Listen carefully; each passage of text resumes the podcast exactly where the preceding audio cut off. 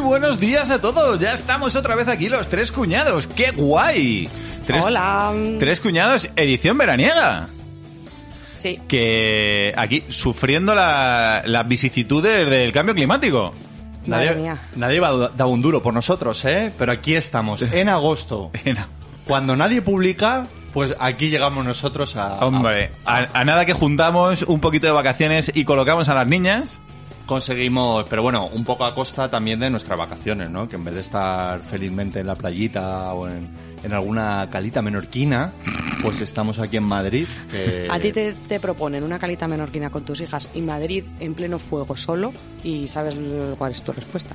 Sí, bueno, a mí sí, a mí... cu- ets, cuidado, ¿eh? Hombre, Eh, tus hijas están prácticamente en una calita menorquina. Sí, Pero, yo- pero tú estás bien alejado de ellas. A mis hijas las adoro, pero también es verdad que de vez en cuando descansar un poquito de gritos y de intensidad infantil viene, viene Eh, muy bien. Está muy bien. Llevamos una semana sin niñas, señores. Eso es lo que está pasando. Y como buenos cumplidores, semana que tenemos sin niñas, semana que grabamos. ¿Cuántas veces pasa al año? Una. Hemos grabado. Está en nuestro podcast anual de... Sí, bueno, yo soy el señor Baldu. Yo soy la señorita Laura. Y yo soy el señor Cade y hoy vamos a hablaros de, de, de cositas borbónicas. Cosas borbónicas. Es que está bien presentarse porque siempre hay gente nueva de repente en Twitter. Ay, pues os acabo de descubrir y, y qué asco Sí, dais. nosotros O a nos- veces dice, nos os acabo de descubrir presentamos, es y, verdad. y- mm, y me está a, gustando veces, el podcast. a- a veces se da esa circunstancia. Eh, A veces que asco dais, pero me gusta. Somos un poco como los pequeños granitos estos que tienes en la espalda y a, Sí. a tus parejas siempre les gusta. Oh, co- déjame. Déjame que te saque. Qué Eh, doctora- asco, doctora pero, no, Lee, doctora pero no- Lee. no puedo parar. Sí, sí, eso es una Javi es cosa. fan de Doctor Ali. Sí, bueno, es fan de, de Kiss en general. Oye, ¿no os parece que Madrid en agosto es un poco la película de Mad Max? Sí, pero de Mad Max, la 2, la de la cúpula del trueno. Es que, eh, como, como estamos sin niñas, como ya hemos dicho, pues intentamos salir de casa lo mínimo posible.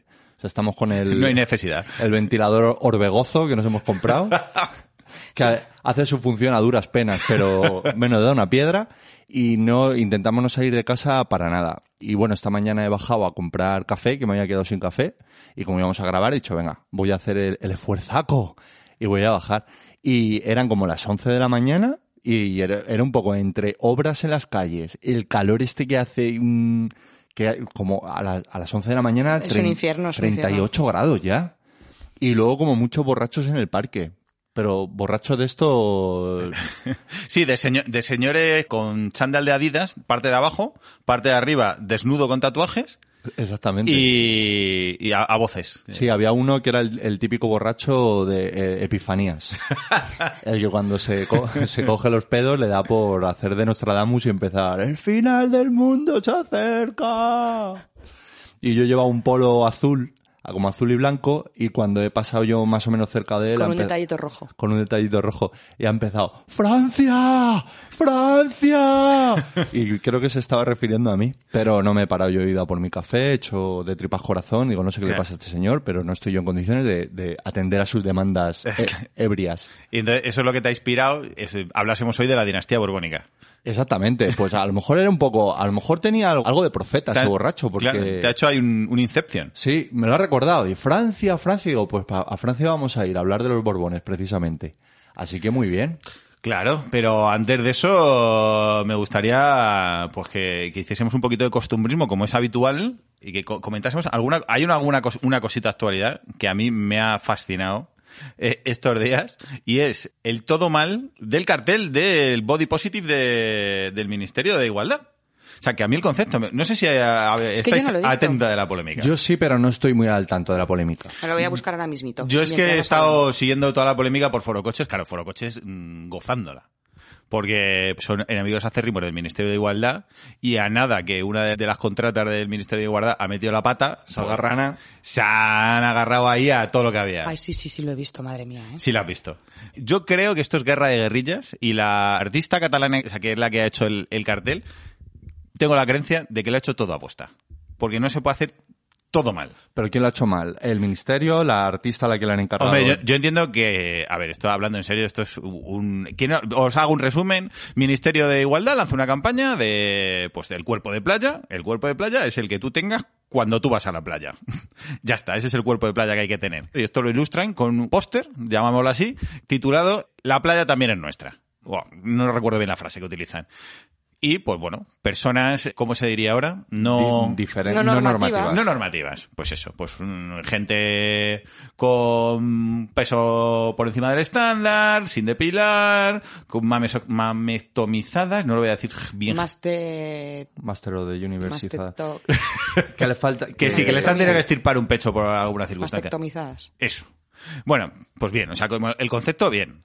Pero claro, ya los de Forocoches se ponen a rascar porque está pobremente ejecutado, digamos así, el cartel.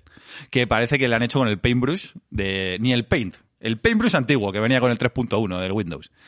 Y ya empiezan, evidentemente, los de Forocoches a rascar un poquito, pum, pum, pum, y se empiezan a dar cuenta Forococha lo- los masillas de Villarejo un poco, Sí. ¿no? que, bueno, eh, no solo Foro Coche, sino la BBC, que, que saca la campaña en un artículo y de repente una... Pero la BBC dijo, mira, mirad qué hueles españoles, qué campaña más, Ah. Sí, chu- claro. más chula han hecho. Qué chulo, tal, o sea, bien, el concepto mola, tal, no sé qué, y de repente una americana dice, pero me cago en mi puta madre si esa foto es mía. y a mí no me han pedido permiso. Una de las chicas que sale. Una de es- las chicas. es ella, ¿no? Ella, Claro. A ella nadie la ha preguntado. Nadie la ha preguntado. Y de repente a Foro Coche se le enciende la bombilla. Y dicen, pues nada, investigación Marina Joyce, vamos a ver qué se puede rascar por aquí. Y han empezado a buscar y resulta que todas y cada una de las imágenes que se han utilizado en esa campaña, De las personas barra actrices que aparecen. Aparecen, aparecen cinco mujeres. pues, pues a las cinco les han robado las fotos.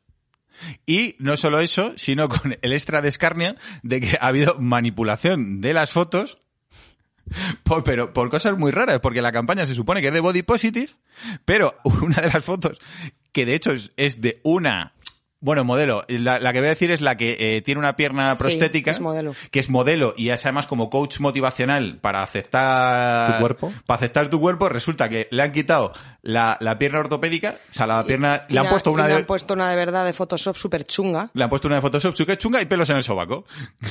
Y es como, tu pierna ortopédica no es suficientemente body positive, pero te la vamos a poner normal y luego pelitos en el sobaco. Y cosas así. Hay una cabeza, la que aparece con un, con un- una señora mayor, con un pecho estirpado. Resulta que es una modelo también rollo body positive, pero que, que se tiene los dos estirpados. Y le han la- puesto la- uno. Le han puesto uno. Sin venir a cuento. El otro, se lo, el, el otro se lo ponemos. Claro, porque- eh, Ponme un pechito ahí. Claro, medio body positive. No puede ser. O sea, para que se vea, claro, porque se tiene que notar que es una mujer que está mamestomizada. Entonces tienes que poner un pecho sí y otro no. Pero, pero han cogido el, mujer- el- la foto, o sea, todo fatal, súper cutre. Y cuando utilizo la palabra imágenes que han robado, me refiero también a las letras del cartel. Porque he utilizado una tipografía de estas que te descargas, pero que, que te dejan descargarla gratis, pero que si la utilizas con ánimo de lucro tienes que pagar la licencia. Ujú. Mm, Nada. No ha pagado nada. No ha pagado ni. Vamos, ha pagado lo que tú en cerveza sin alcohol. O sea, cero. Ah, euros. sí, que la artista esta que se encarga del cartel. Ar- ma- ma- vamos, mapache Art o Art Mapache. a- arte mapache. sí. Arte Mapache, sí. O sea, se ha cubierto. Se ha de cubierto de gloria. gloria y ahora dice que no, que bueno, que bueno, que sí que se ha dado cuenta de que ha cometido un error y que, y que bueno, que se va a intentar poner en contacto con la gente y que bueno, que la licencia de la De las letras, de las de la letras que, ya le iba a, pa- tipografía. que ya le iba a pagar. ¿Qué Que más la, va a qui- pagar- la vas a pagar porque te han pillado, básicamente. Claro.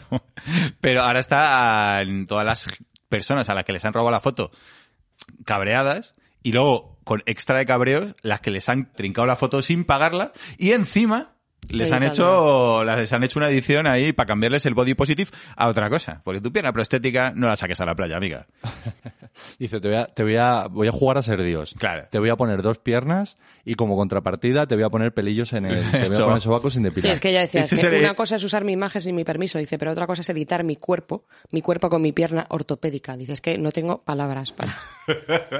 Pues muy bien. Pues pobre Ministerio de Igualdad, ¿no? Que ahora mismo lo último que necesita son polémicas. A ver, buenas Pero- intenciones y unos resultados tan nefastos, pues es como, es que... Y luego la pasta... Bueno, luego el- ha habido mucha... Ah, y luego hay muchas polémica polémicas sí a ver esto es como todo la artista ha cobrado porque- 8.000. No, 4.490 euros. Cosa que yo conozco porque me muevo en el sector de la contratación pública. Y eso es justo lo que puedes pagar sin que haya licitación. O sea, eso está justo por debajo Mm. Para de... que no tengan que pedir. Claro, para que no tengas que hacer un concurso y pedirte el Y- Y en presupuesto. realidad es muy poco, ¿no? O sea, que si tienes que pagar actrices, tienes que pagar un iluminador, tienes que pagar un... Sí, sí, me lo está enseñando Laura, lo he visto. El... Lo digo que muy poco depende de para qué. O sea, Claro, Hombre, eh, eh, lo que ha hecho le ha costado cero euros y media hora de trabajo. Pero que en realidad para una, cam- una foto en condiciones, para una campaña así, creo, no soy fotógrafo, Damián Comendador que nos ilumine, pero me parece que no es, que es poco dinero. No, sí, el, el- vamos, el, el precio no está mal. Eh, llama la atención que sea justo por debajo del umbral de lo que puedes asignar a dedo, según la, la ley de contratación del, seno- del sector público, pero por lo demás, eh, bueno, pues ya pues depende del resultado. Eso es como 5.000, es mucho o es poco, depende de cómo hayas comido. Sí, depende. Claro, efe- efectivamente. ¿Lo pago a gusto o no lo pago a gusto? Y en este caso... En este pago- eso me parece que el Obviamente, ministerio lo, lo ha pagado po- lo va a pagar poco a gusto, se le va a atragantar. Muy pero bien. bueno, pero es que me ha fascinado todo porque ya te digo, es que era como una cosa detrás de otra, iba saliendo cada vez más y digo, tiene que ser aposta, o sea, no puede ser Eso recuerda a las campañas de, de Esperanza Aguirre con Espejo de lo que somos Ah. y ese tipo de que dices, joder, lo habéis contratado vosotros, seguro, ¿no? No la contrata el PSOE. E.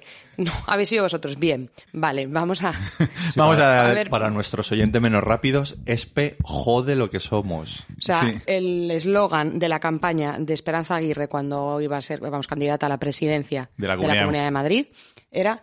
eh, Espejo de lo que somos. Espejo de lo que somos. Madrid, espejo de lo que somos. Y venía a ser espejo de lo que somos. es que me parece tan Que- brutal. Claro, me parece Sí, quien da luz verde, ¿no? que Al sí, final que- a- quien dice esto esto esto para adelante. Entonces yo creo que ha sido un inside job, un ataque de falsa bandera o algo de eso, porque es que si no no me explico, oh, que están intentando cubrir un escándalo aún mayor. Vi- Villarejo, tú que tienes la copia del móvil de todo el mundo.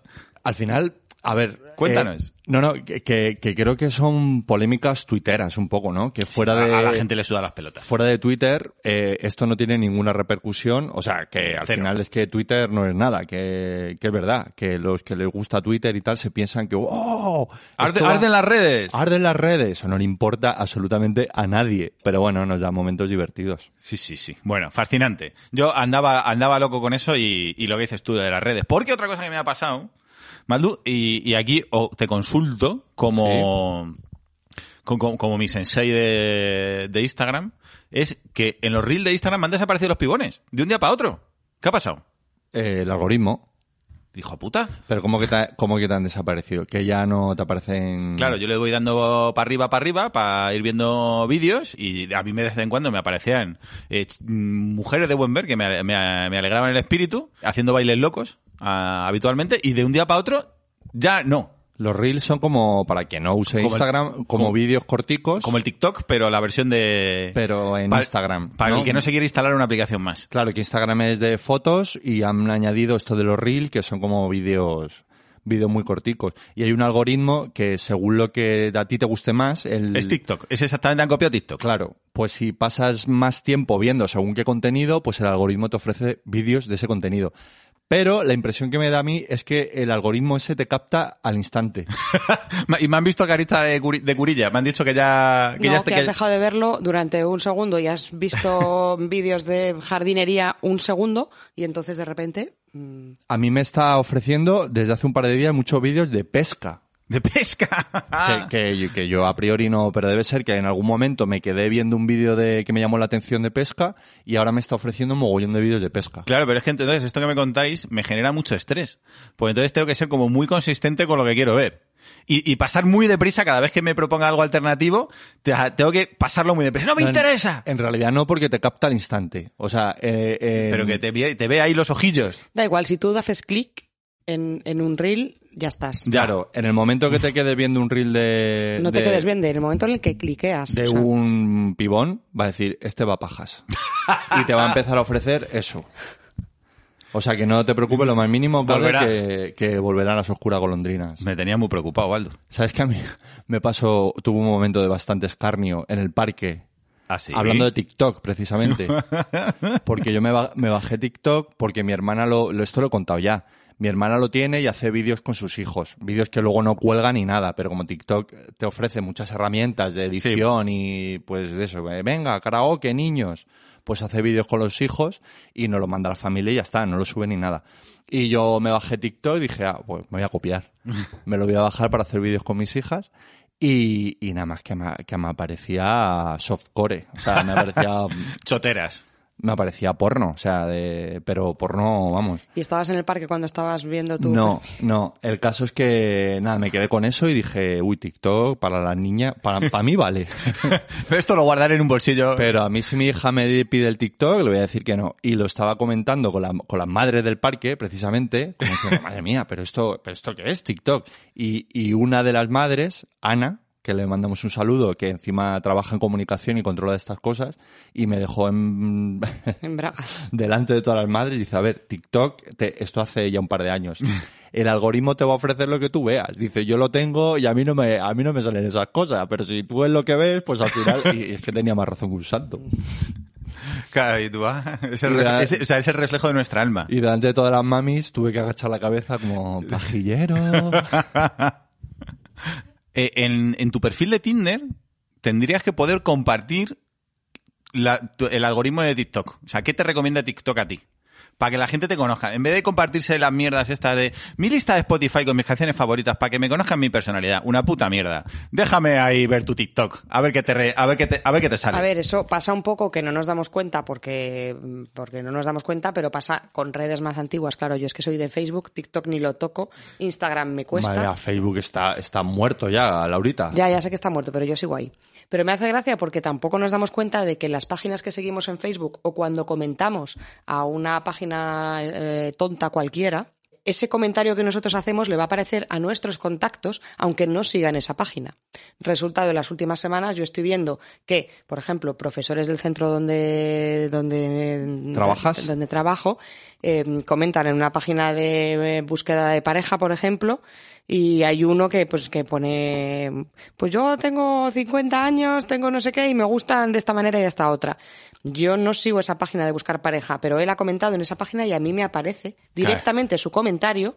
Diciendo, igual- mira lo que ha puesto Pepito. Igual que otro, otro más de, de un amigo que, que, de- que tenía que ponerse un nombre de un superhéroe, ¿no? No, era, era, eh, sí, joder, era una página de videojuegos y decía, si tuvieras que ponerle el nombre de un videojuego a tu miembro, ¿qué videojuego sería? O sea, fíjate la, tú la, la, ton- la tontuna. Y un tío que además es muy formal y es muy tal, puso Dynamite Heady. y claro, le apareció a Laura de repente que ni está en esa página de videojuegos ni nada de nada, pero dijo, anda, mira. Mira, mira este señor formal. Claro, Eh, que ¿qué- trabaja- qué a- ¿Qué trabaja en mi aprecio le tiene a su empresa y nabo? yo- Y yo, le veo y digo, pero mira, Dynamite... eh, eh, ¿sabes? Ay, Y me lo enseñó, mira, mira, mira. Aquí Claro, no es voy a que decir yo el creo nombre. que ahí ahí es donde se, donde se rompe el límite entre lo profesional y lo personal. Que no somos muy conscientes de, claro, hasta qué punto llegan nuestras Pero mola porque nuestros ese- actos. eh, es el típico tío que es tu cumpleaños y te manda un, afe- un afectuoso abrazo y, un- y todo así y de repente me digo, mira Dynamite Heavy. Fenomenal. Laura, vamos a pasar a, a- a- a cosas menos de, de Baldu y yo mm, viendo jovencitas por, por internet. Que ya os vale también, ¿eh? Madre mía. Bueno, pues yo vamos, a, vamos con mi sección. ¿Ah, sí? Sí. Sintonía.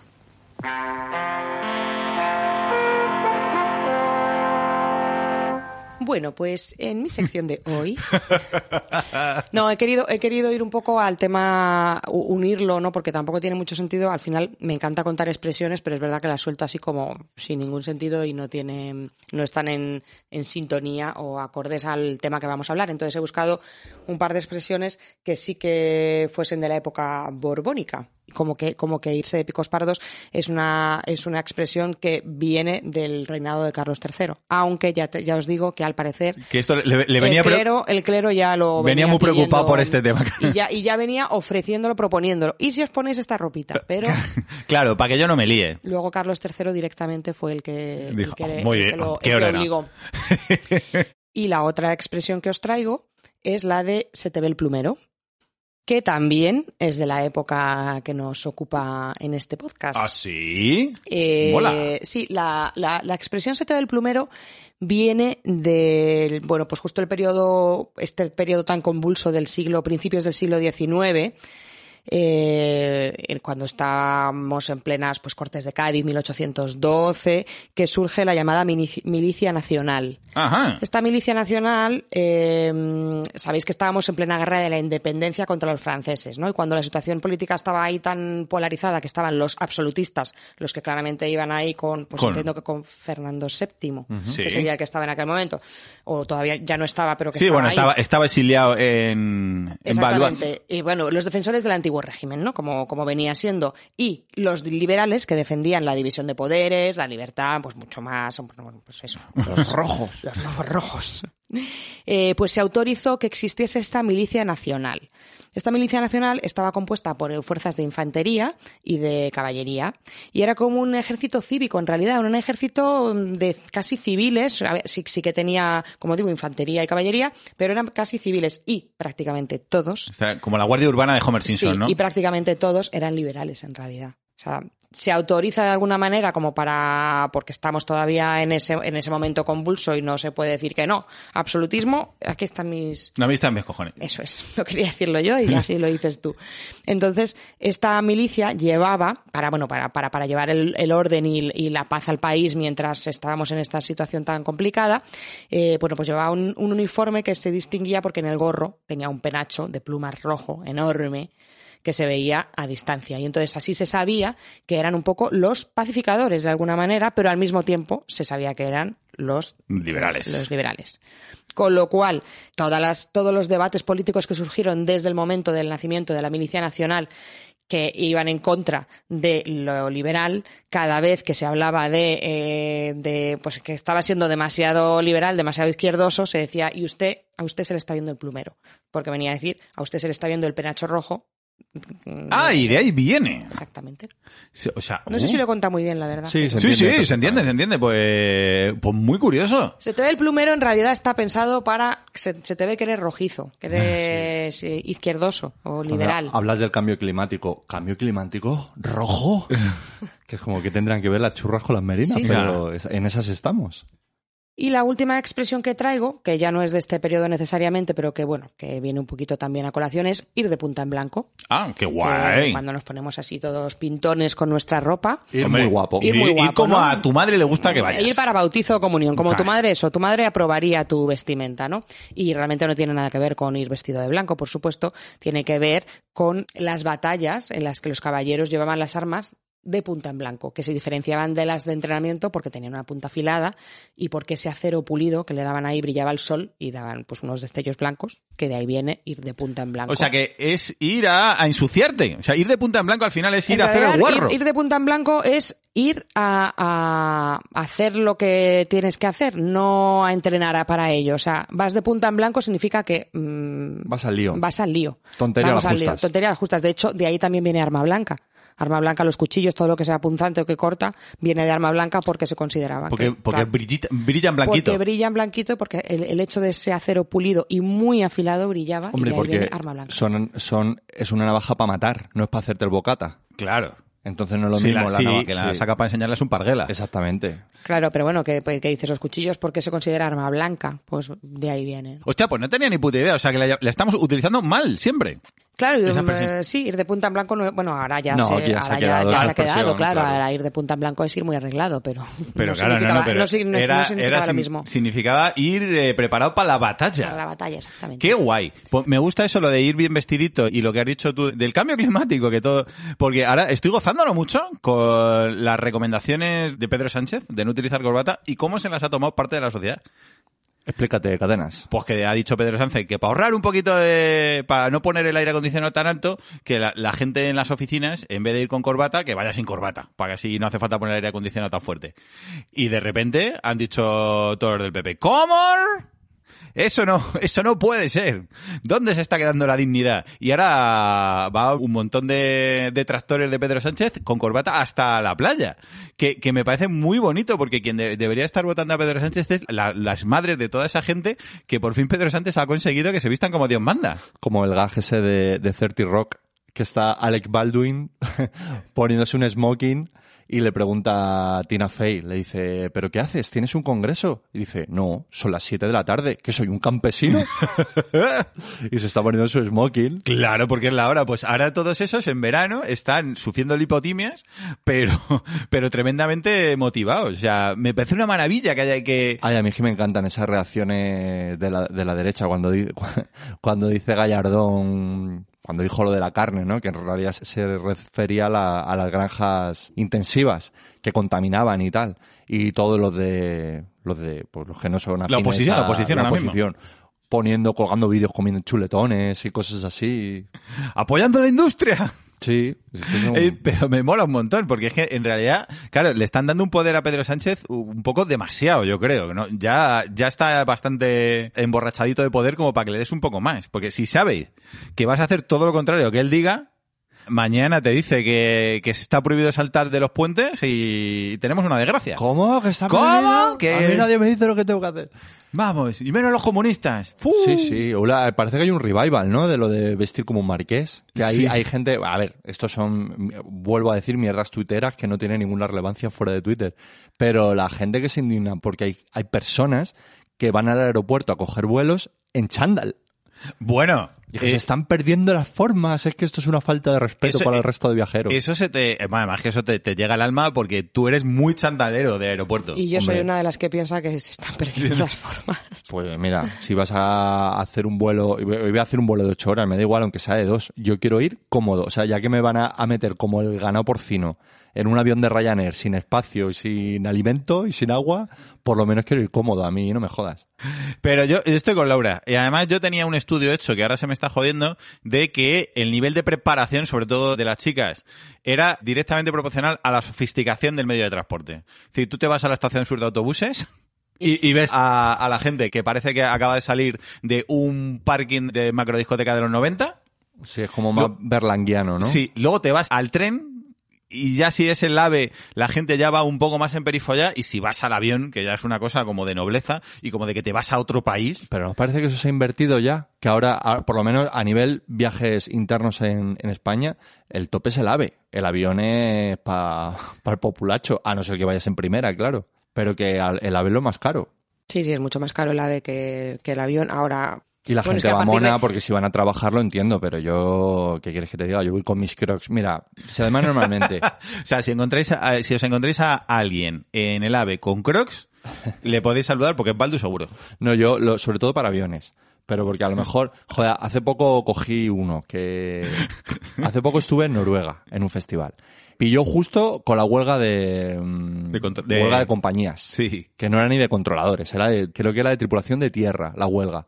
Bueno, me tocó coger tres vuelos para ir y tres vuelos para volver.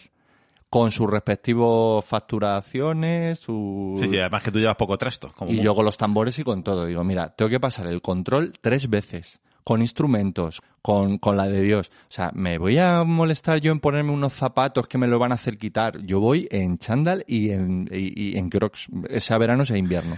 Voy lo más cómodo posible. En Crocs, que yo creo que, que solo por, por evitarse esa visión, directamente no te los hacen quitar nunca, ¿no? Sí, pero el señor rico que va en business, que me está mirando mal porque no llevo corbata, me puede comer el culo por debajo de los huevos. Ya, Joder, ya- no seáis así perdón, de- perdón, perdón, perdón, perdón, Perdón. Pero es, la- es lo que hay. Lo podría decir más finamente, pero, Pero eh, eso es lo que pienso.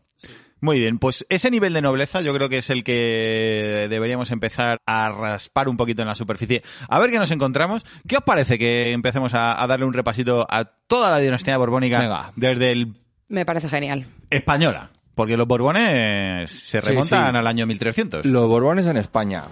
Ah, los Borbones que nos importan a nosotros, joder. No, todos, todos. Vamos a hablar de todos. Venga, pues vamos a Muy bien, pues hacemos un pequeño cortecito y empezamos.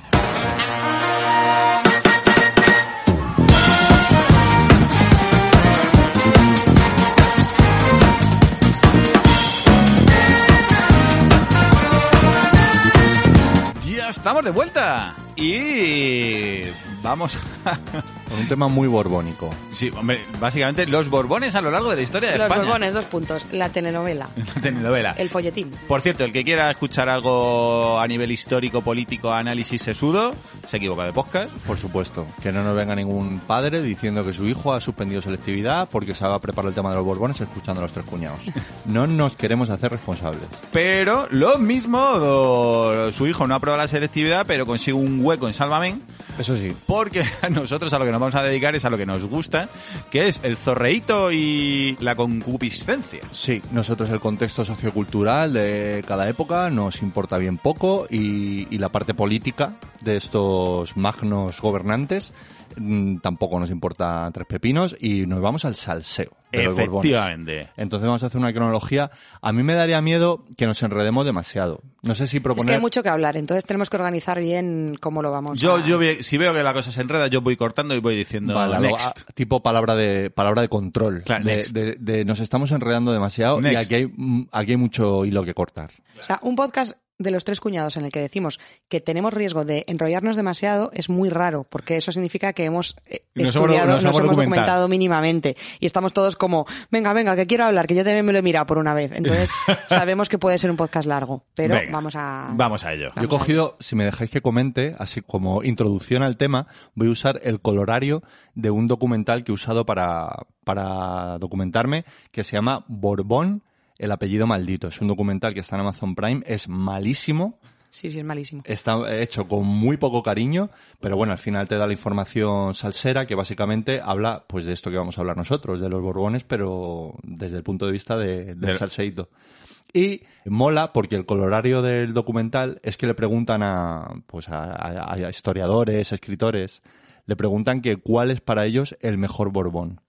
Y todos unánimemente dicen que el mejor, claro, este documental tiene como 15 años. No, no, este, está el documental se graba justo conmemorando el cambio de ju- el año que cede el trono Que abdica a que favor abdica de su hijo, eh, Juan Carlos. Juan Carlos. Pues todos los O sea, do- historiadores, 2014 para el que no lo recuerde. todos los historiadores coinciden en que el mejor Borbón de la historia, los Borbones llevan en España desde el 1700, el mejor es Juan Carlos I. En realidad dicen el segundo, porque todos coinciden en el que mejor es el Carlos III.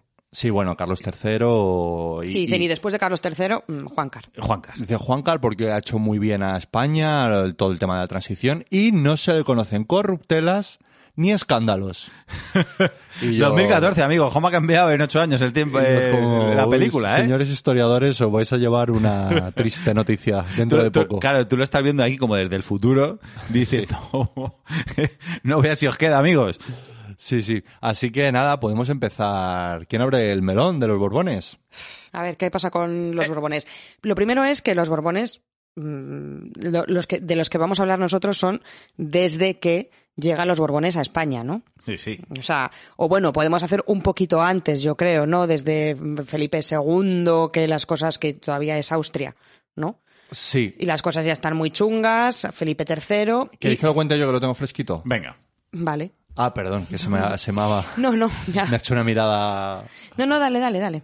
Bueno, pues tenemos el último as- Austria que reina en España, es Carlos II, alias el hechizado. Y esto del hechizado es una licencia literaria para hablar de un tío que, pues que tiene una grave discapacidad intelectual y que no deja descendencia. Claro, que no, no- no se puede utilizar ahí retard ni moñoñi, ni insultos parecidos muy ofensivos. Entonces Entonces- utilizan hechizado. El hechizado, sí. Ves los cuadros y ya pues le ves carusa al, al chaval. Bueno, Sí, cuando- mucho Photoshop de, de- De la época. De la época. O sea, tú fíjate la, la garucha que tiene Carlos II en los cuadros y ya le daban latigazos a los pintores para que, te pin- pa' que te pintasen ahí mono, pues echen ustedes cuentas. como detalle, cuando muere le hacen una autopsia y la autopsia, la, la oficial, dicen que tiene el cerebro como un guisante y el resto del espacio craneal relleno de agua. Tiene un solo testículo y negro como el carbón, Y Checo. los intestinos destrozados y una retaíla de, de lindezas, mm, hablando del último, el último Austria. Entonces esto genera un problema porque al no haber descendencia hay que buscar un rey y hay que buscarlo de alguna casa real europea A ver quién pilla. Claro, de repente eh, empiezan a frotarse las manitas. Claro, entonces Carlos II no va a tener descendencia, pero no será porque no lo intenten. O sea, Carlos II es hijo de Felipe IV, Felipe de Habsburgo. Este Carlos II el hechizado eh, le casan con María Luisa de Orleans. Y él se enamora. María Luisa de Orleans creemos que no opina lo mismo, pero él al parecer está súper enamorado de María Luisa de Orleans. Pero, ¿qué pasa? Que no consiguen hijos ni no, no hay manera. O sea, ellos, por supuesto, el problema es María Luisa de Orleans, no es Carlos II y mm, le someten a todo tipo de peregrinaciones, eh, co- co- chamanes, brujos, exorcismo, a todo esto. Importante decir que la Inquisición está ok a todo esto, ¿vale? Sí. O sea, como es el rey, Hablan Igual, hasta el- de sacrificios de niños y Le, le todo. dejan sí. hacer lo que haga falta. dicen que hacen transfusiones de sangre matando niños para meterle sangre nueva al rey, o sea, hay- hacen todo lo que pueden, pero no hay, no hay tutía. Y además, María Luisa de Orleans muere con 27 años. Entonces dicen, bueno, pues tenemos que buscar otra vez a alguien para, para darle hijos a, a- a este rey. Y le casan con Mariana de Neoburgo. Claro. ¿Por qué le casan con ella? Es lo importante, no nos da igual el nombre. Le casan porque buscan a alguien que haya sido, o sea, a, a una familia que haya tenido muchísimos hijos. En este caso, Mariana de Neoburgo tiene 23 hermanos. Ah, han dicho, esta genética es buena, esta es buena. Claro, pa- sus padres han tenido 24 hijos, dicen, esta tiene que ser más fértil que, que nada. Entonces, la casan con ella y mm, tampoco. Entonces ya se empiezan a dar cuenta de que a ver si el problema va a ser el propio Carlos II, que cualquiera lo diría por la cara que tiene, pero pa- parece Pero lo que mismo no- tiene sus problemillas. Que no funciona. Entonces, es ahí cuando deciden, a partir de ahí, buscar otro... O sea, se rinde la evidencia. Se rinde a la, a la evidencia, ¿no? Y Dice. ahí, y ahí es donde creo que entra en juego José Fernando de Baviera, ¿no? Que es el siguiente que, que intentan que, que, que palma Sí, es como el- superrápidamente. so- el- sobrino. El, sobrino. sobrino. primer- no, el que sale a calentar la banda. Y que sí. sabe- pero que palma muy rápido. Y aquí Pa- entra... O sorpresa, de repente, palma. Claro. Y ahí es cuando entra Felipe de Anjou, que es el, y el ahí primero Felipe de los V, Borbón. Exactamente, aquí es donde entra nuestra... Iniciando la, la noble tradición de acceder al trono porque el que tienes delante ha palmado misteriosamente. Eh, Exactamente.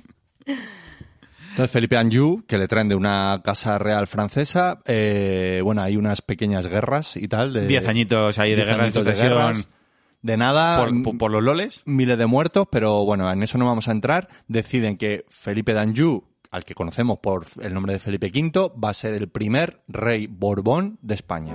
Ay, que mi abrazo de amor en la llama. Qué dulce violencia, qué tierna regala. Ay, que mi abrazo de amor en la llama. Y bueno, en Felipe V ya se podían adivinar rasgos típicamente borbónicos. A, a la sazón.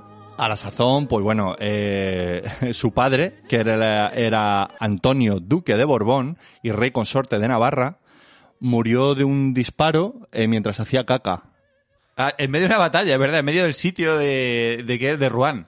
Hmm. Estaban sitiando Ruán y. Le Hablaban vino de- un apretón. Sí. Y, y, Y- y lo- le, le murieron.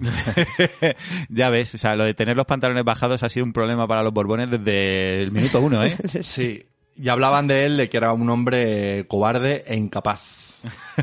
Y en las tipes genéticas de los Borbones ya se podía adivinar rasgos muy característicos como el prognatismo, que es como que tiene la mandíbula así muy, muy, muy afilada, muy hecha pa'lante, y la clásica nariz borbónica. Aparte de un apetito sexual desmedido y varias lindezas que acompañarán a esta dinastía durante muchos años. Entonces, nada, nos podemos centrar ya en Felipe V. Características, vamos a sacar las cartas Pokémon de Felipe V. Me- melancólico. Me- eh, me la, eh, me la- la melancolía, ahora hablaremos de la melancolía. Ah, bien. Pero bueno, teni- eh, desmel- Felipe V el animoso. Es Que animoso. le, que le llamaban, ¿eh? el animoso, cágate. Los nombres los ponía algún, los, los motes de pueblo, que son los mejores. Teniendo en cuenta que además lo de animoso y los borbones nunca ha ido mucho, porque los borbones se caracterizan por la extrema melancolía, son todos nostálgicos porque es- están todos mm, cucú. Sí, lo de la melancolía es como llamaban antiguamente...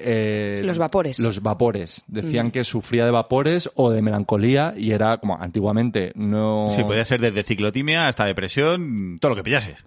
Sí, dicen que podía ser depresión, que antiguamente no se contemplaba como una patología. Entonces hablaban de que tenían eso, vapores, humores, sufría de melancolía. Y bueno, Felipe V tenía dos características un un poco antagonistas entre ellas. Era un ferviente cristiano, muy cristiano, pero tenía un apetito sexual desmedido.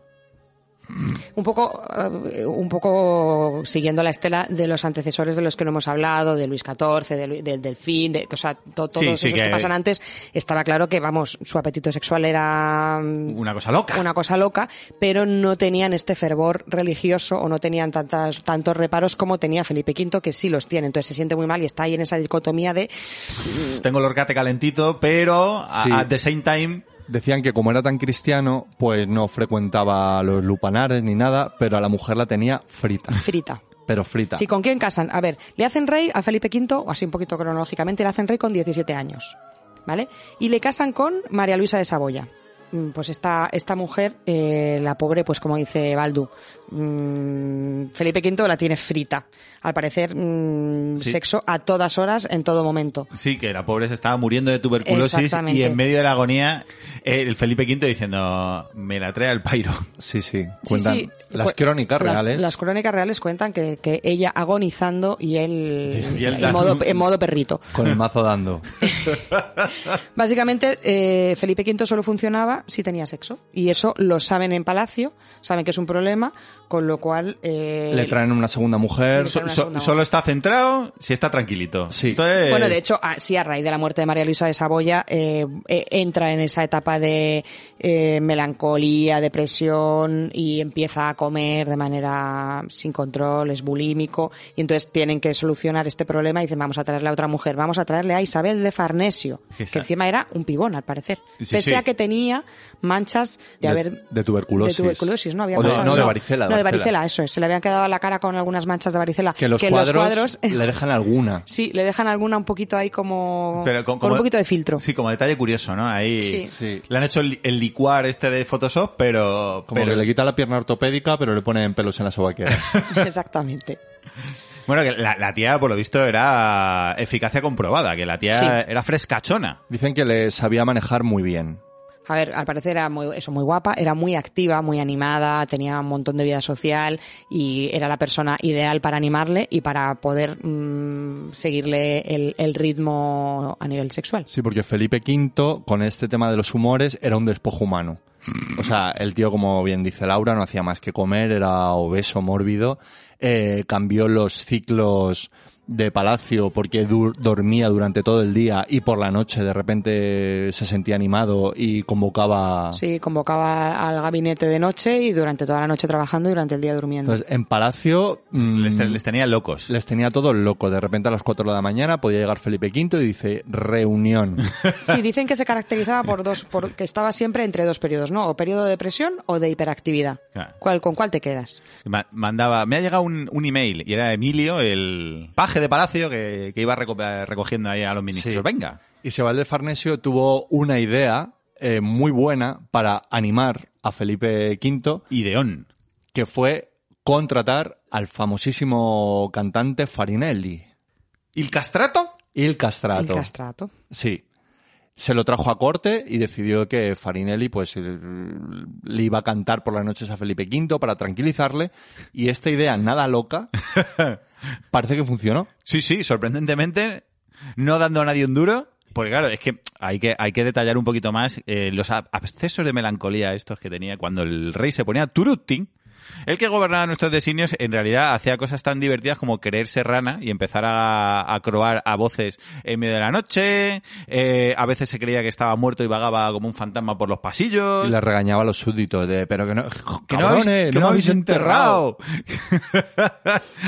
Sí. que es que ya tiene que, tiene que ser como eso. como el, el abuelo ya chochea y, y Sí. tú le das la razón para que no se ponga más No nervioso. se duchaba Ah. nunca. Un, un año sin cambiarse de ropa estuvo. Sí, de hecho le, le remendaban la ropa mientras la llevaba puesta. Sí, no Sí. se quitaba la ropa ni para remendarse. Creo que consiguió, la, la propia Isabel de Farnesio consiguió, mm, después de un año, que se cambiase de ropa, porque Joder. aquello debía ser. Imaginaos esa pobre Isabel de Farnesio mm, con una persona tremendamente activa sexualmente mm, un año sin ducharse, Sí, Ah. sí. sin quitarse ni la ropa. A ver, en esa época en general Y- la gente era de poca ducha. Sí, hombre, pero... Sí, pero, pero, pero, pero por lo menos no, no hacían como nuestro gobernante, que era no cortarse las uñas hasta tal punto que no podía andar normal, con normalidad. Las uñas de los pies. De los pies, sí, Se las perdón. dejó crecer como, como, Como lo que... Y no podía andar. los ascetas estos indios que aparecen en la tele, de Sí, sí, que sí. lleva las uñas. No se corta nunca las uñas. Y tiene las uñas que le hacen como rizo, así. Como a remolinar. Sí, Sí, sí. sí. Que, Pues pero que este eso, era que eso es más, Felipe eso es Quinto. más difícil que cortártelas. Porque vamos. Pues nada, y poco más que contar. A Farinelli le tenía toda la noche, dicen que a veces cantando la misma puta canción, una y otra vez, hasta que el rey conseguía tranquilizarse. Y Hasta el fin de sus días le tuvo, ¿no? A Farinelli. Sí, sí, sí. Sí, que bueno, es que luego, de hecho, De Farinelli. hecho, luego volvió. Luego- hablaremos, hablaremos otra vez de él, porque Farinelli vuelve. Ah. Porque funciona No, con Fa- los Borbones. Farinelli nunca se fue. Al final creo que fue una persona muy querida a la corte, que dice que se hizo, se Eh. granjeó muy buenas amistades. Dicen que no se metió en líos, que Claro, porque era profesional y no corrupto. sí, Y además es que decía que no le interesaban las cuestiones políticas. O sea, él mm, ya de, de primeras decía, yo no me voy a meter en cuestiones políticas. Él quería vivir una vida Hombre, cultural. le pagarían una pasta Sí, también. te sí, digo. sí, pero como, pero, pero exactamente, entrando solo en la parte cultural y en la parte de relaciones un poco institucionales y tal, sin entrar, sin meterse en líos, ¿no? Fue un- Sí. una persona muy inteligente Sí. que supo cómo ganarse el favor de reyes y de la nobleza. Sobre- Y- Sobrevivir a largo plazo. Sí, Pero sí. a nivel ego, ¿no? Hablamos del cantante, el artista más importante de la época, y al final que te, que te contraten para cantarle a un morcón, ¿sabes? Que, Para que, se- pa que se duerma el borrico, ¿sabes? Para cantarle nana. ¿Sabes que está nervioso? pero bueno, debía estar bien pagado y hablan de eso, de que intentaron Hombre, claro, es que mil esta- veces corromperle porque dada la cercanía que tenía con el rey con la reina y que el tío se mantuvo siempre. Esta- estaría la Isabel de Farnesio diciendo, tranquilízame un tranquil- o sea, tú canta allí como un cabrón, tranquilízame un poco, que si, que si no, me toca a mí follármelo. Claro, exactamente. Y lleva un año sin, sin ducharse con los dedos de los pies como mejillones. Bueno, llega un momento que este hombre, pues pues eso, completamente incapaz, abdica. Hay varias teorías, dicen que abdica por aburrimiento, hay teorías que dicen que abdica porque se quedó vacante el reinado en Francia y que él quiso opositar.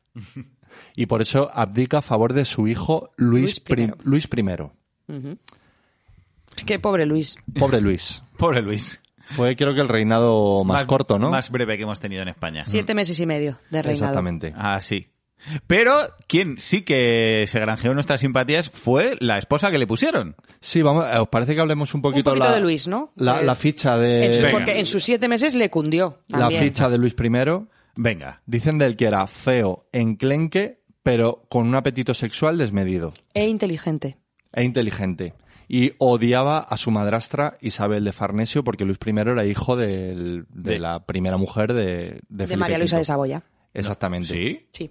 ¿No? Luis I es hijo de María Luisa de Saboya. De hecho, Isabel de Farnesio no quiere que sea Luis I el que herede. Y cuando muere a los siete meses y medio, Isabel de Farnesio, a, a quien le tocaría reinar, que ahora lo veremos, sería al segundo hijo de María Luisa de Saboya. Pero Isabel de Farnesio dice no. Dice, ahora ya pasan los No, míos. no, no, no, no. Entonces, eh, eh, Luis I odia Hombre, a Isabel de Farnesio. Con la mierda que ha comido también la Isabel de Farnesio. Claro, diciendo, y ahora me vienes... con- Ah, me van a pasar por la derecha estos cabrones. Claro. Para nada. Bueno, pues a semejante penco hay que rejuntarle con una buena moza, casadera y paridera. y, y a, y a quién... Y no había y- manera de mirar el currículum antes para saber a quién iban a traer. Y lo- No. los franceses nos vuelven a hacer el aguanís. sí. Y nos traen a Luisa Isabel de Orleans. ¡Wow! ¡Viva y bravo! De mis reinas consortes favoritas, pese a lo escaso del tiempo que estuvo. La mía es la favo, sin ninguna duda. es ¿Por qué? mi ¿Por qué es favo. la favorita? A ver.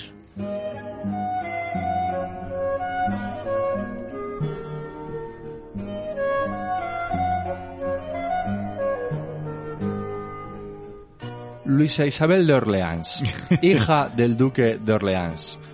Sacó ahora mismo su carta Pokémon y tiene los siguientes atributos. ¿Cuál, cuál es su, super, su impactrueno? Eh, esquizofrénica, Muy bien, borrachuza, muy borracha, muy bien. eh, gustaba de mostrarse desnuda ante la corte Sí, provocando siempre. y, y gustaba mucho de... Esto no tiene sentido, pero ah, A ver, no sabemos si gustaba o es que le salía. ah, que eructaba mucho. Eructaba todo el tiempo. Eructaba todo el tiempo. Se comunicaba con eructos. eh. Prácticamente se comunicaba con eructos. Ese era su impactrueno. O sea, en la carta Pokémon, impactrueno es eh, golpe de viento, eructo. Sí, cuentan las, las actas oficiales que cuando el duque de San Simón, embajador de Francia en Madrid, fue a despedirse de su cargo político ante la reina Luisa Isabel, esta se quedó callada y tras un silencio incómodo soltó un tremendo erupto.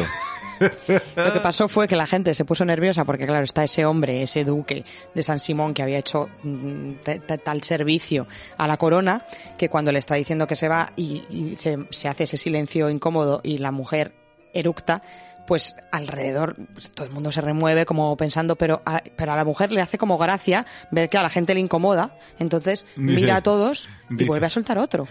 Dice- Y entonces la gente nerviosa se empieza a reír. Y como la gente se empieza a reír, vuelve a soltar otro eructo. La mujer está diciendo, lo estoy petando ahora mismo. Sí, sí.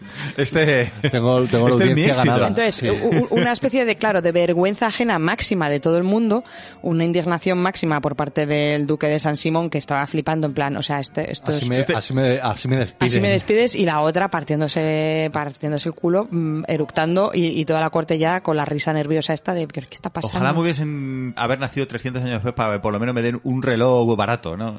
sí. en, en vez, en vez de una salve de eructos. Bueno, Luis I, a esto le importa bien poco porque él lo único que quería era cazar y irse de putas. O sea, hablan de él de que aunque era inteligente, más que la media de los Borbones, era muy holgazán. Pero bueno, el pobrecito muere sin descendencia de una de viruelas a los siete meses de, de jurar el, el trono. Bueno, se cree que muere contagiado por todos los escarceos, o sea, por sus noches locas que tiene. Porque- Claro, sí, a, a saber. Él pero ya había bueno. avisado a su padre, además, ¿eh? él había escrito a su padre para decir que no soportaba a Luisa Isabel de Orleans, en plan de, es que mira, papá, eructa todo el rato, o sea, no para, no, y, o sea, todo, to- en realidad no era una, no era una reina querida. Es como avergüenza delante de mis amigos, papá. Se subía a los árboles sin, sin ropa interior para que para escandalizar a los sirvientes que le, le viesen el culo.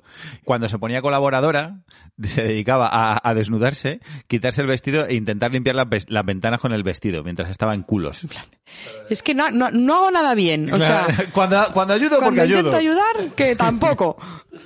Cuando no ayudo, porque no ayudo. Que luego digan de, de cuando falleció la duquesa de Alba de que se puso el mundo por Montera. Digo, una mierda. Esta sí, esta sí que se puso el mundo por Montera. Esta sí Siete, que- meses, siete meses y medio que, que fue reina consorte y Sí, sí, sí. non-stop. ¿Y qué Pero- pasa cuando Luis I palma? Pues ¿qué pasa, qué pasa con Luisa Isabel de Orleans? La devuelven al remitente, pero la hacen un paquetito y dicen, "Ue, Toma, para ti, toma. La eh, mandaron con su madre. Sí, sí, señores, eh, de vuelta a París. de vuelta a Francia. Y bueno, Felipe V, muy a su pesar y más loco que nunca, como la segunda parte nunca fueron buenas, vuelve a gobernar porque no le queda otra. Claro, porque Isabel de Farnesio no quiere que sea el, seg- el otro hijo de, de María Luisa de Saboya, con lo cual le dice Isabel de Farnesio, tú vuelves al trono, me da igual cómo estés, si estás pachoped, estás pachoped, pero vuelves al trono. Si además para lo que vas a hacer, amigos, si voy a estar yo ahí, te, Pero claro, ya está en una te fase... voy, a met- te voy a meter el, el brazo por el culo y voy a hablar por tu boca como si fuese... José Luis Moreno. Joder. Pero, Exactamente. pero, pero, pero ya Felipe V está fatal, o sea, ya Está se le había fatal. ido la flapa definitivamente, ya está en modo fanático religioso máximo,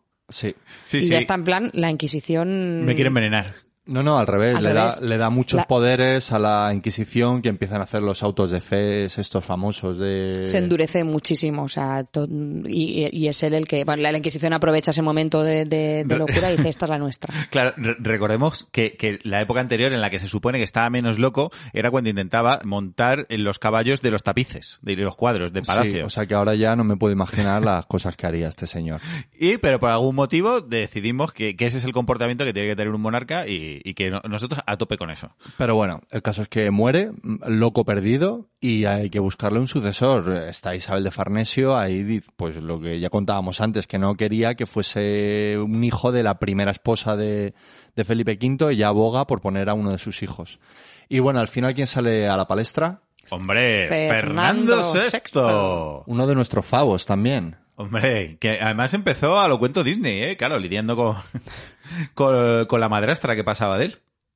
Porque este no era de... Este también era de María Luisa de Saboya. Claro, Sí. claro. no se llevaba bien con su, con su madrastra. Bueno, sacamos la carta, la carta Pokémon de Felipe VI. Venga. De Fernando VI, perdón. De Fernando, sí. Bueno, Fernando VI, que es eso, que como la madrastra pasaba de él, se crió a su puta bola de- de- por, lo, por palacio. O sea, la receta del éxito de, de la monarquía. Tú déjale que haga lo que quiera. Tú déjale que, que y aprendiendo bien de su cuñada. Déjale que, que camelen como ellos quieran camelar. Claro, eso se veía como normal, ¿no? Que tu cuñada... ah, ¿Qué sobrenombre le pusieron a Fernando VI, lo sabéis? El prudente. El ¡Oh, prudente. el prudente! El prudente. Fernando VI, el prudente. Pero ¿quién ponía los motes? o sea, eso- A- a- Seguro que había un cargo real. sí, sí, porque Y- es que... Igual que el que te limpiaba el culo, Es que pues... son todos como muy irónicos, ¿no? Es porque hay uno, esto lo he contado ya en el podcast, uno en mi barrio que tiene un tic así que mira para arriba con los ojos y le llaman el buscanidos. Que me parece un mote, Buscaminos, mola. mote buenísimo. Pues alguno de estos sería el que se dedicaba a poner los motes en palacio. Sí, sí, bueno, pero se- sería una profesión, porque un mote bueno te hace eh, medio reinado, vaya. Pero no nos interesa tanto sus comienzos como cuando ya es un poquito adulto y le casan, sobre todo, que eso es su primer ¿Con quién le momento. Ah. casan? Ay. Ay, ¿con quién le casan? A mí me gusta mucho esta, esta reina. A mí también, me cae muy guay, de las que también más... Es muy simpática. es muy maja. Es, es Bárbara de Braganza y es de la, la típica que si te, qui- te quieren organizar una, ci- una cita de estas... ¿Tus colegas? a- tus colegas a ciegas, te la presentan como muy maja. Sí, al parecer no era muy ag- agraciada físicamente. No, era, La tan, eh, pobre. era tan maja que, eh, contrariamente a las costumbres de la época, que solían enviarse, como, eh, claro, aquí se casaban todos por poderes y, por, y porque tocaba, por acuerdos políticos y demás. Pero bueno, había el pequeño detalle de enviarte un retrato ahí con su bien de Photoshop de la época con, pues eso, con el retrato de la persona con la que ibas a, a casarte. Y aquí le empezaron a, a dar largas. Ay, pásame foto. Y no, no, no. Y uy, uy, es que se nos ha caído el wifi. Que, ay, que no encontramos al, al pintor de palacio, que no sabemos dónde está. que- Eh, mira a ver su avatar en WhatsApp. Dice, Claro. no, es que tiene un gatito puesto, es que Mm, no... No, no hay manera, no hay manera. Total, que solo la vio el jepeto cuando, cuando en la boda, el día de la boda, y Ocan por de soledad, muchos collados, Bella no era. No era guapa, no.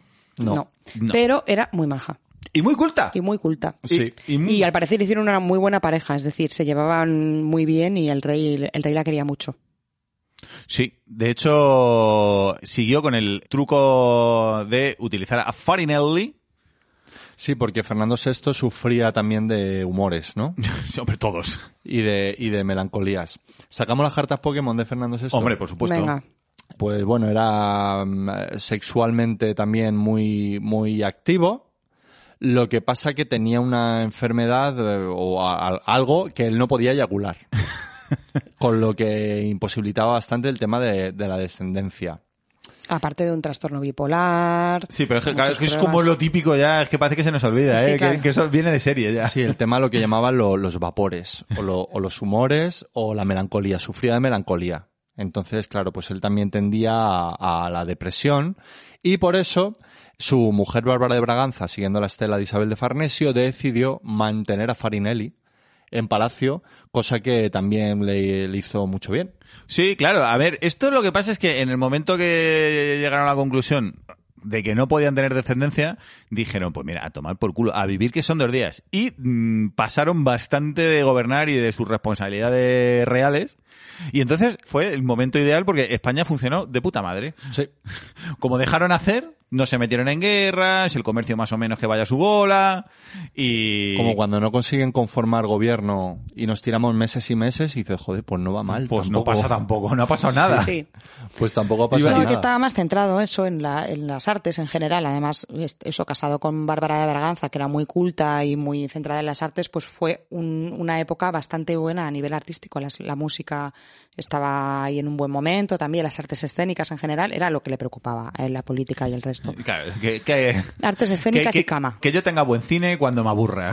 Claro. Que se- aquí cuando se puede ver una buena peli. Sí.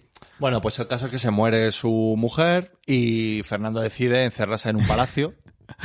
De- decide su melancolía también un poco por él. Sí, decide la melancolía y por lo visto no, no hacía caca ni pis. No, de repente decidió, había épocas en las que decidía que también que le querían envenenar y que nada debía salir de su cuerpo. Y entonces ni cagaba, ni meaba, ni nada. Que luego tenía que ser eso una explosión de... Eso no se puede controlar, ¿no? Pi- pienso. Hombre, a ver, yo qué sé, más de un día a lo mejor no. Llámame cuñado. Vale que no estudia medicina, pero eso de no cagar no, tampoco el- lo decides tú. El tío lo, lo- lo intentaba, ese era, ese era su afán, que luego debía ser un show, claro, porque no le pillaría en el bate en el, mo- en el momento en el que eso explotase. Sí.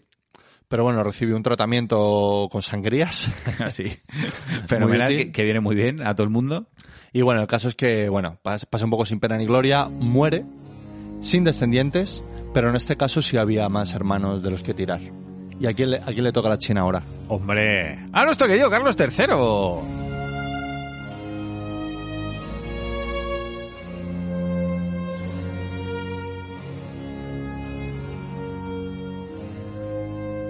Se dedicó a seguir la estela y a promover las, las artes. Carlos III, que es el considerado, aún a día de hoy di- siguen diciendo que fue el mejor alcalde de Madrid. De 1746. Carlos III. Carlos III, que también era muy, muy borbónico a, a su manera, pero como era fundamentalista católico, este cuando le asaltaba el apetito sexual tan típico de los borbones, este eh, en vez de dedicarse a, a la follambre, se dedicaba a pasear descalzo por la- los fríos mm, pasillos de palacio. Hasta que Para que se le quitase el calentón. para que se le quitase el calentón.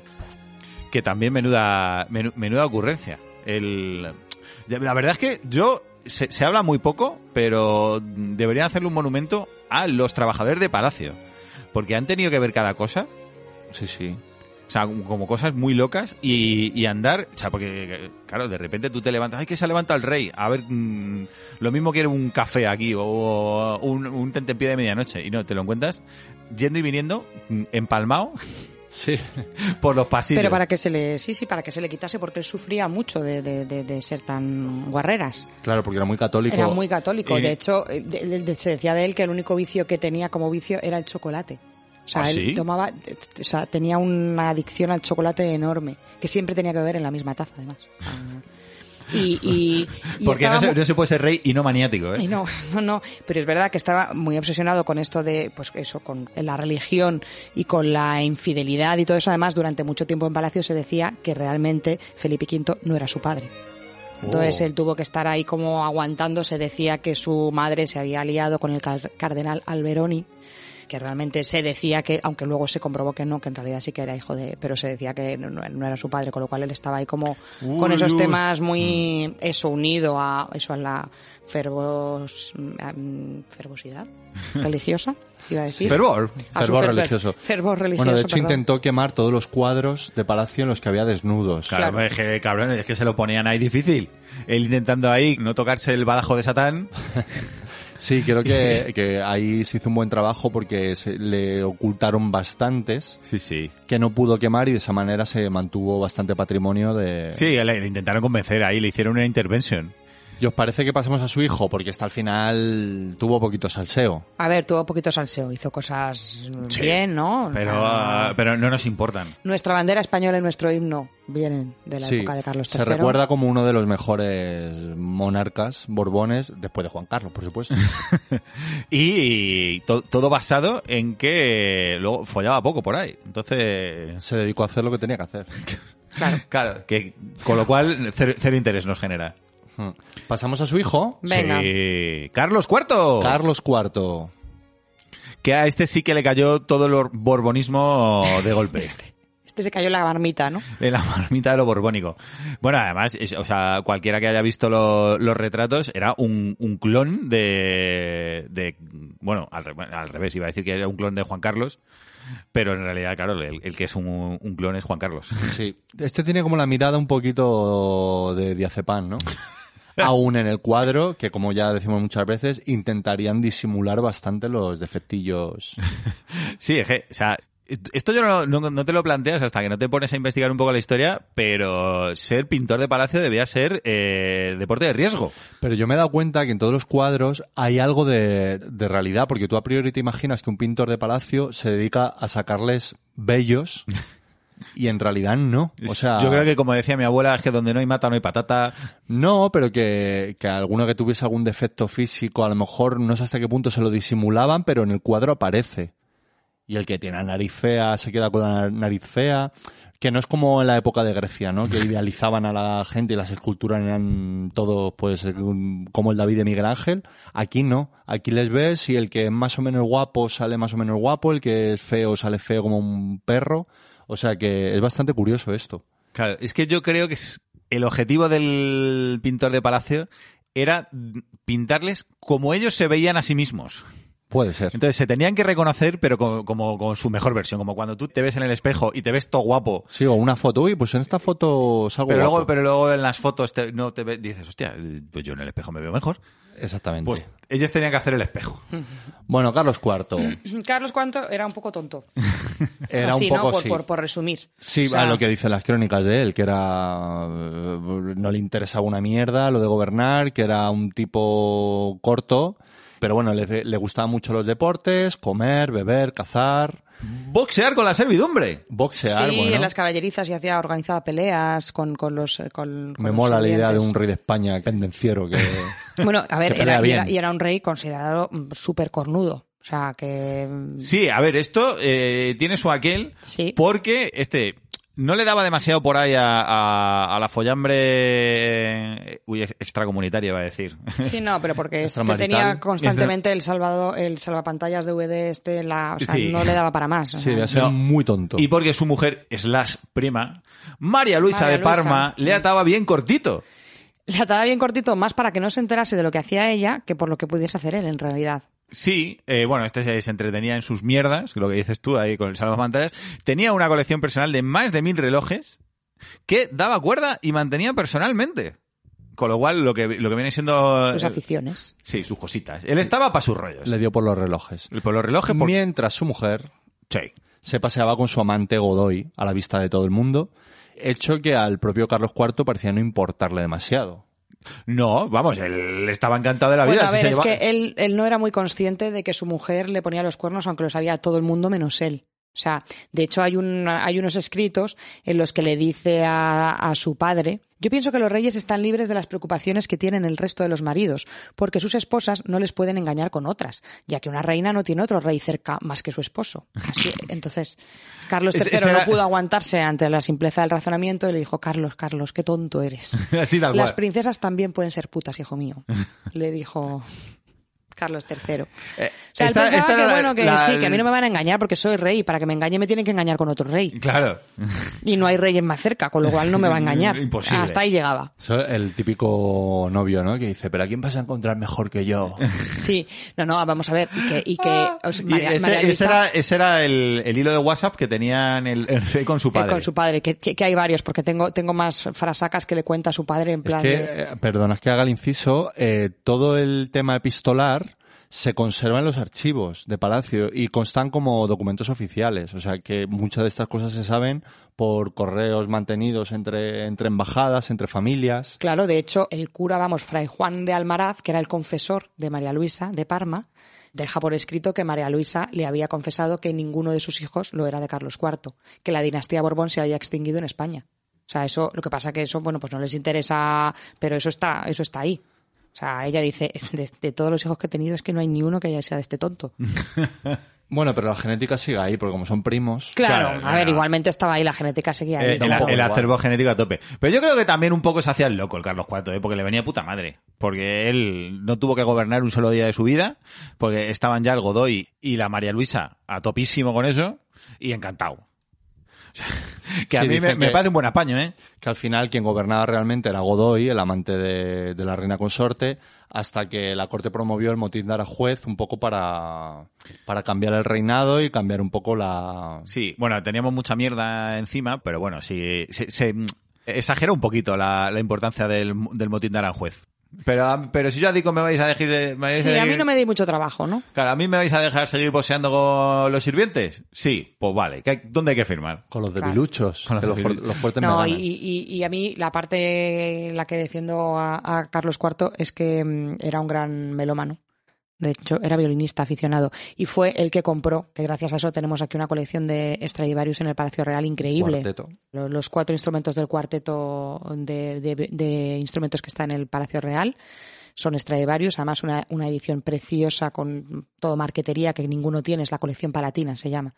Y la, la compró él. Así que Sí que como curiosidad los Stradivarius en realidad hay bastante, a ver, bastantes dentro de que son instrumentos que tienen muchos siglos, pero creo que la col- la- el cuarteto de Palacio El es único completo. el único cuarteto completo de dos violines, viola y violonchelo que se conserva en el mundo, Mm. por eso están el cuarteto Stradivarius de Palacio Del Palacio Real de del España. Palacio Real, que es patrimonio de la Casa Real y que l- diferentes cuartetos, digamos que cada mm, X tiempo, pues hay un cuarteto que es el encargado de, de- Exactamente. de tocarlo. Y eso es como lo más prestigioso, ¿no? O sea, no tengo ni puta idea, pero. Sí, sí. Es sí, como. tengo que decir aquí, pequeña cuña, que mi hermana ha sido durante un año, porque mi hermana tiene un cuarteto clásico, durante un año han sido los residentes del cuarteto palatino Ya no. del Palacio Real, no porque va cambiando cada, Ah, cambia Ah, cada que año. Eso- eso cada- rota, eh. cada dos años más o Ah, menos. Ah, Mira. que la selección nacional de, de violinistas a tope. Sí, sí. Qué guay, ¿no? Sí. Y, y- y- y suenan bien.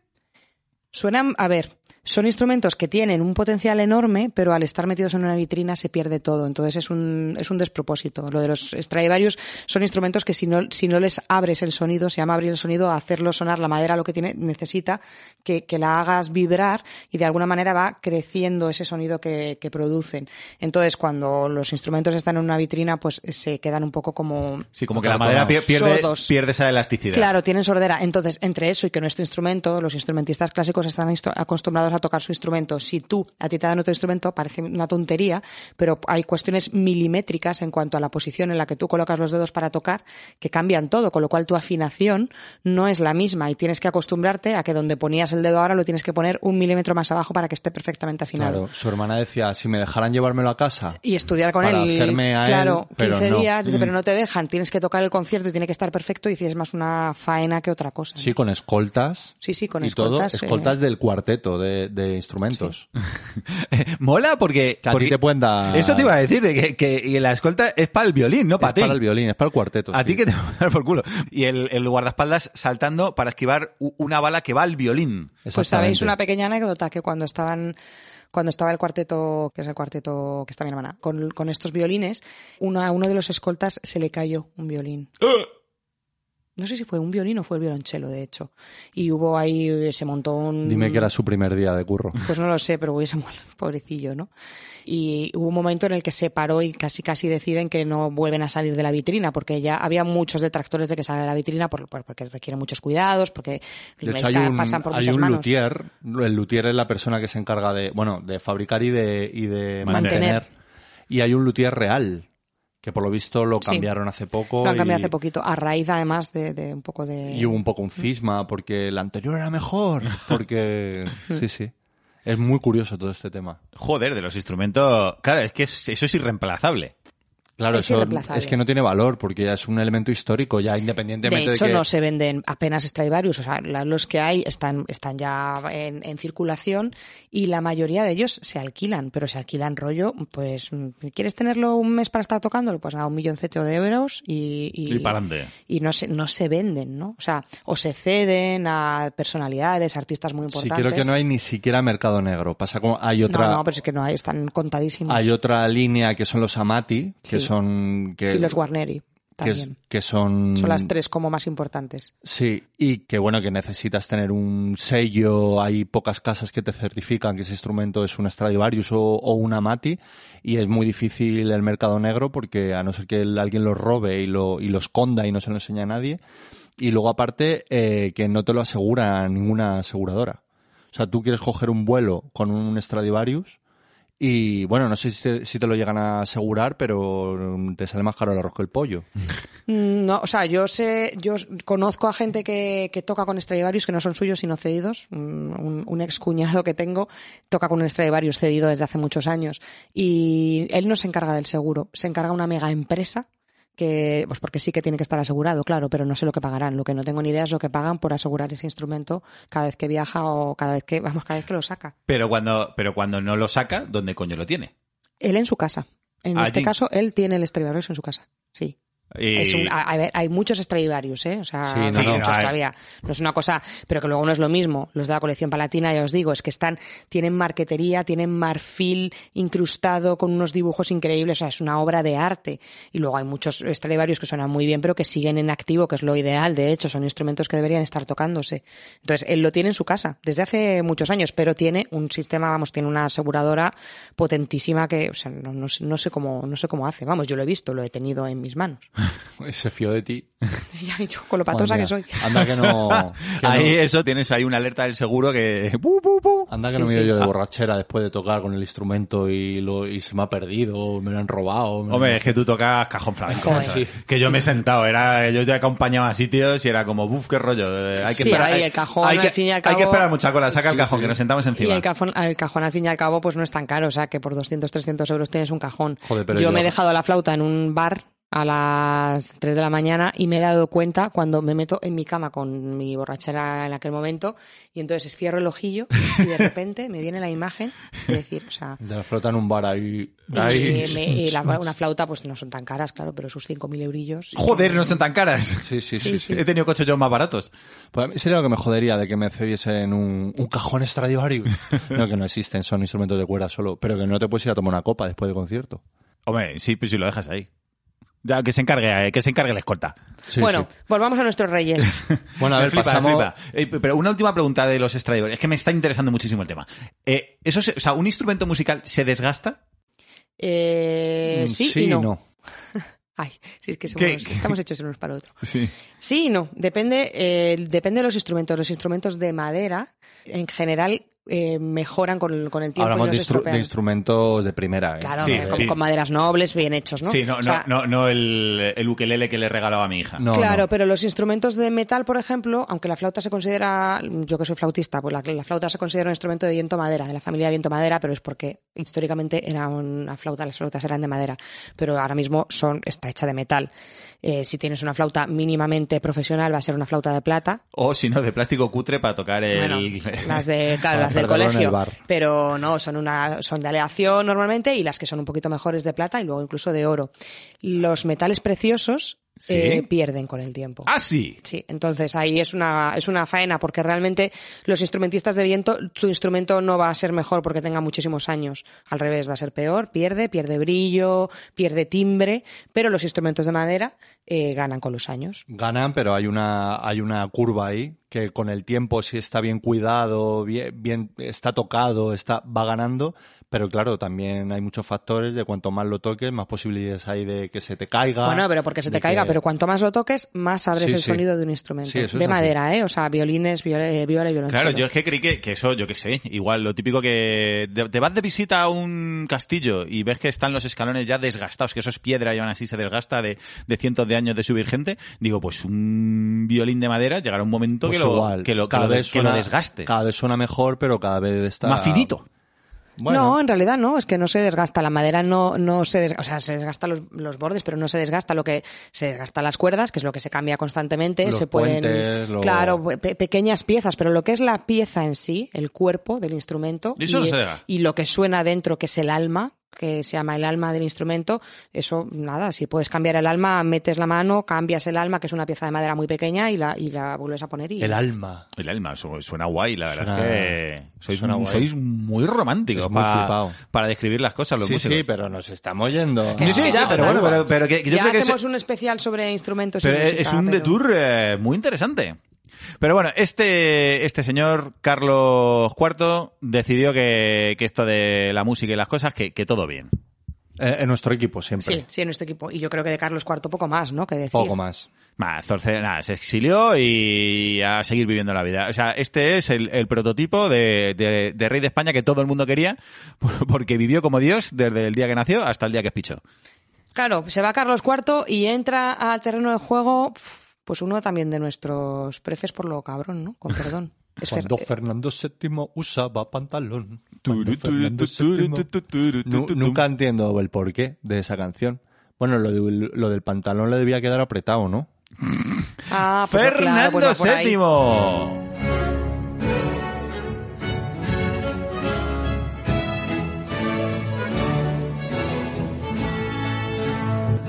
que, bueno, también siguió con la noble tradición de llegar al puesto de heredero a base de que palmasen todos los que había delante. Y sacamos la carta Pokémon para ver sus... Sí. Sí. Carta Pokémon. Eh, bueno, fiestero como todos, Claro. pi- pichaloca como el que más, ¿Mucho?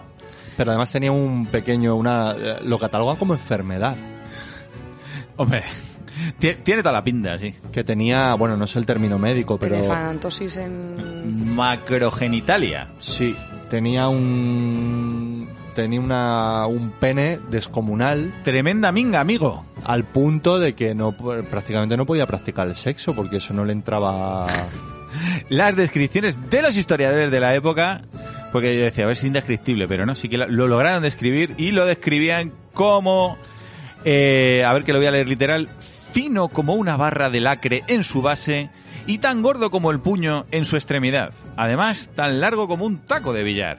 O sea que Hostia, un va- taco de billar se han flipado un poco eh que un taco de billar es un metro y medio muy rico Pues no sería tanto, pero básicamente lo que tenía era la, la típica bola esta de, de las peleas de gladiadores, ¿no? Un bola con pinchos La bola con pinchos.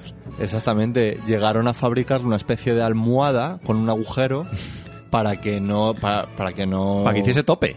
para que hiciese tope para poder meterla sin matar a a su pobre Qué horror, por A Dios. su pobre víctima, sí. es, es un horror ¿Es considerado el peor rey de España, Fernando VII? Sí, Creo que lo ¿no? es. Es el, es el, el peorcísimo que hemos tenido. fue el primer perjuro, que ahora, ahora entraremos en eso, para ver lo que es lo del perjuro. Era un buen chivato bucabón. Porque eh, estuvo metido, eh, si no recuerdo mal, en el primer complot de- del Escorial porque querían derrocar al rey y ponerse él. Pero como les pillaron a, a tiempo, decidió salvar el culo chivándose de todos sus compinches. Y, y gracias a eso salvi- salvó el ojal. También inició una, la noble tradición de, de- de mentir para salvar el culo. Sí, dicen que no será la primera, bueno, dicen, no será la primera vez que lo haga, lo de, lo de mentir para salvar el culo. Claro, porque bueno, con esto de todos los rollos napoleónicos, que invasión de España, no nos vamos a meter en muchos detalles, porque total, no tenemos ni puta idea de, de toda la parte histórica. Un momento. Dejad de decir palabrotas todo el tiempo, por favor, que me estáis matando los dos. Porque ¿Sí? estáis los dos, el ojal, en el puto, en el no sé Sí, cuántos. Yo eso- no puedo más, con más palabrotas ya. Bueno, pues Esto si queréis lo cortáis, pero, coño. vamos a intentar hablar bien. Vale, sí, que- de es que- hecho, es que- estaba, es que- estaba utilizando mucho ojal para no decir... No, pero está palabras- hablando de los borbones, se me acaban los sinónimos de pene. Claro. Ya, Tengo- ya, pero que, o sea. Tengo que tirar de imaginario. Vale, venga. Bueno, no vamos a meternos en toda la parte política porque no tenemos ni idea de todo eso, pero sí de cuando le mandaron exiliado a, a Valencey, ¿cómo es? No sé cómo se pronuncia, Valencay, Valencey, Vale, sí. ahí Valencey, al Palacio de Valencey. Mientras España estaba librándose de la invasión de las tropas napoleónicas, supuestamente luchando por, el- por su rey, Claro. el rey estaba presuntamente mm, Muchas comillas. eh, preso en el Palacio de Valencey, eh, viviendo a cuerpo de rey. Claro, como su propio nombre indica. Y tratando por todos los medios emparentarse con el propio Napoleón. Y haciéndole muchísimo a la pelota. Sí, quería que le dice Napoleón, una primia, una primica tuya que tengas, que me case yo con ella, que yo quiero que tú eres muy guay, yo me quiero hacer de tu familia. Y por lo visto Napoleón aborrecía por completo a Fernando VII. El propio Napoleón había mandado a su hermano José Bonaparte para que gobernase en España, para acabar con la estirpe de los Borbones, Y no hubo manera. pero Oh. Porque en España otra cosa no, pero defender gilipollas se nos da fenomenal. Pero bueno, después de que muriesen miles y miles de españoles para conseguir echar a los franceses, lo conseguimos y trajimos a... Bueno, trajeron mis antepasados y los vuestros. Trajimos otra vez a Fernando VII a España con la condición de hacerle firmar la Constitución de Cádiz. Sí, el tío venía en plan de, ah, pues muy bien, o sea que esto lo habéis currado vosotros, ¿no? Y, Sí, o y sea, de repente, según llegó, dijo, No, le hicieron, fir- le hicieron firmar. Sí, pero es que además en la- Vas a asumir el sistema constitucional, ¿vale? Sí, sí, perfecto, genial. Déjame que firmo esto. No, Además eh, que- quedó como una carta que escribió Fernando VII diciendo yo seré el primer español que firme esta constitución que va a hacer avanzar al pueblo, no sé qué, no sé cuánto, y según lo firmó, lo primerico que hizo, limpiarse el culo con ello. llamó a Napoleón para que le enviase refuerzos y Napoleón le mandó a lo que se conoce como los 100.000 hijos de San Luis, que básicamente lo que querían era matar a todos los liberales de, de España Sí, sí. para devol- para Para abolir la- reponerlo al trono, la perdón. Constitución y no no él seguía en el trono pero era, Era era- absolutista. claro iba a ser el primer rey constitucionalista y, Y dijo que, que no, que eso no funcionaba así. Claro, pues el mismo Fernando VII delató quiénes eran los liberales a los que debían cargarse, se los cargaron a todos y volvió a, a imponer el absolutismo, dándole otra vez nuevo poder a la Iglesia y a la Inquisición y por eso se habla de él como rey perjuro, que mintió, claro, hizo fir- firmó una constitución y luego Claro. Físicamente, a mí hay una- yo claro, yo tengo mm, sentimientos encontrados con, con Felipe VII, porque por un lado me parece que, que era un malvado, pero por otro lado es que se parece a Froilán. Y Sí. entonces y ya me- eso ya me automáticamente me genera simpatía. sí, Un puntito, sí. No, bueno, vamos, a mí me parece un clon Me también. parece que Froilán se ha visto ya envuelto en demasiados episodios con, con armas de fuego, que, eh, para lo joven que es. que le, le está picando mucho la señora genética. Sí, En sí. plan, Vamos a genética e historia, nos tenemos que volver a juntar. Sí, que hace poco, este verano, que estaba celebrando su cumpleaños en, un- en una discoteca de Marbella y, y una ensalada de tiros. Pleno tiroteo. Como Froilán, parece que te persiguen un poco. La, vamos, yo no, no he visto una pistola ni, he- ni en mi vida Pero, joder, pero es que y soy de Villaverde y este señor que es de la Casa Real Y y... no veas tú, lo- las tiene súper cerca. Joder, sí, que kinky debe ser. Pero, joder, a mí me encantan. Es que Froilán es mi favorito. De, ya de- pero ya fuera de coña de todos los tiempos. Ya No sé si habéis visto las últimas imágenes ahí. con, con un poco de sorna. eh, Creo que en el Ola, que las titulan Froilán Lobo de Mar. Que, que sale, que sale con un, con- en, una, en un paddle surf. Si es de Lola, no, yo, no tienes horna, ¿eh? pues Es- es la- pues es sale así. en un paddle surf remando. O sea, que no sé qué edad tiene, pero parece ya prejubilable. Sí, sí. Con, con un cigarrito colgando en el labio de la comisura del barrio, con su padre y, y en otra un cigarrito haciendo del surf. En- O sea, que es que me parece, un, es que me parece dantesco. O sea, es que no se me ocurre ni a mí. y, y otra que sale directamente tumbado, como pasando una borrachera gordísima en la, en la propia tabla de del sur, pero ya que se le deja llevar las olas. Y a, a- a esa secuencia de imágenes la titula el, el Lola, creo que es, eh, el Froilán Lobo de Mar. Lobo de mar, madre mía. Bueno, volvamos a sus antepasados. Eh, te- ¿Tenemos más cosas que hablar de Fernando VII? Hombre, a ver, de, de salseo, sí. También, eh, como buen Borbón, tenía. Promiscuo. Era promiscuo, sí. le- a- la llamada del amor eh, acudía fuertemente cada vez que le llamaba. Y no podía estar sin tener dónde, dónde sa- saciar su, su sed. Aunque- su sed. aunque creo Ah, que no se le levantaba. Bueno, hacían lo que podía, pero a él le gustaba. Él hacía. Bueno, varios hijos tuvo, o sea que ahí ya se, se- se hizo el, se obró el milagro. Esto era rollo que, por ejemplo, la misma noche que María Josefa mm, moría, una de sus mujeres, tuvo cuatro mujeres, una de ellas María Josefa, esa misma noche, según moría, se casaba con la siguiente, con María Cristina de Borbón. Que me quedo sin comer, Que me quedo sin comer. básicamente. Que era su sobrina. Sí, sí, era su sobrina, pero claro que no. Nada turbio aquí, señores. Nada, pureza de sangre, ya se sabe que, que, que todo fenomenal. Y, y sí, consiguió, tener consiguió tener una hija. Era obeso, 105 kilos de la época, que ahora no, dice 105 kilos, pues tampoco. Pues si era bajito, pues sí. Claro. No, pero es que en la época no existía lo. No, no había obesidad. Y no, y que claro, la gente tampoco es que crecía. Y mo- molaba porque solo comía olla podrida, podrida, Olla podrida, que Sí. es un plato. que básicamente es todo lo que mata Sí. junto. Es como tocino, más carne de venado, más el hígado de una cabra, más eh, lo del hígado de cabra me lo he inventado. Pero es todo como una mezcla de carnes, todas ahí supuestamente. Y mucho tocino. Y todo con... Y, o sea, nin- Un poquito de verdura, creo. No, pero era básicamente los garbanzos. Bueno, los garbanzos. Y, y solo comía carne y olla podrida, no comía nada más. ¿Para qué? Claro, Claro, te- como, eh, la gota le acompañó sus últimos años. Eh, Y el aliento fétido producido porque tampoco se caía, ¿ves? Como a Eso Froilán, es- el cigarrito de la boca. Y eso también es eh, una seña de identidad de los Borbones. ¿Ah, sí? Sí, luego lo, luego lo hablaremos porque con eh, Alfonso XIII también pasaba. Mucho. Lo del aliento. Mm, La Ah. litosis. Y, Ahora el- lo vemos. y- ahorita sí por Bórica. Mola, porque todo lo malo es borbónico, ¿no? Todo, se lo hemos puesto ya de serie. Bueno, pues consiguió tener una hija, que eso era un problema, con, Con su sobrina. su sobrina. Nada raro, señores, con su sobrina que fue su segunda mujer, tuvo a Isabel II. ¡Chan, chan, chan! Llegamos También a está molaba, la- ¿eh? La Borbona. Como decimos, la coronaron con tres años. Y bueno, de mientras estaba de regenta su madre María Cristina, que aprovechando que había cascado su marido Fernando, pues se lió, como toda la vida de Dios, con un guardia de corps, con que me encanta, me, me encanta el, el concepto brigadier. El brigadier. El brigadier es el jefe de la Guardia Real. Claro.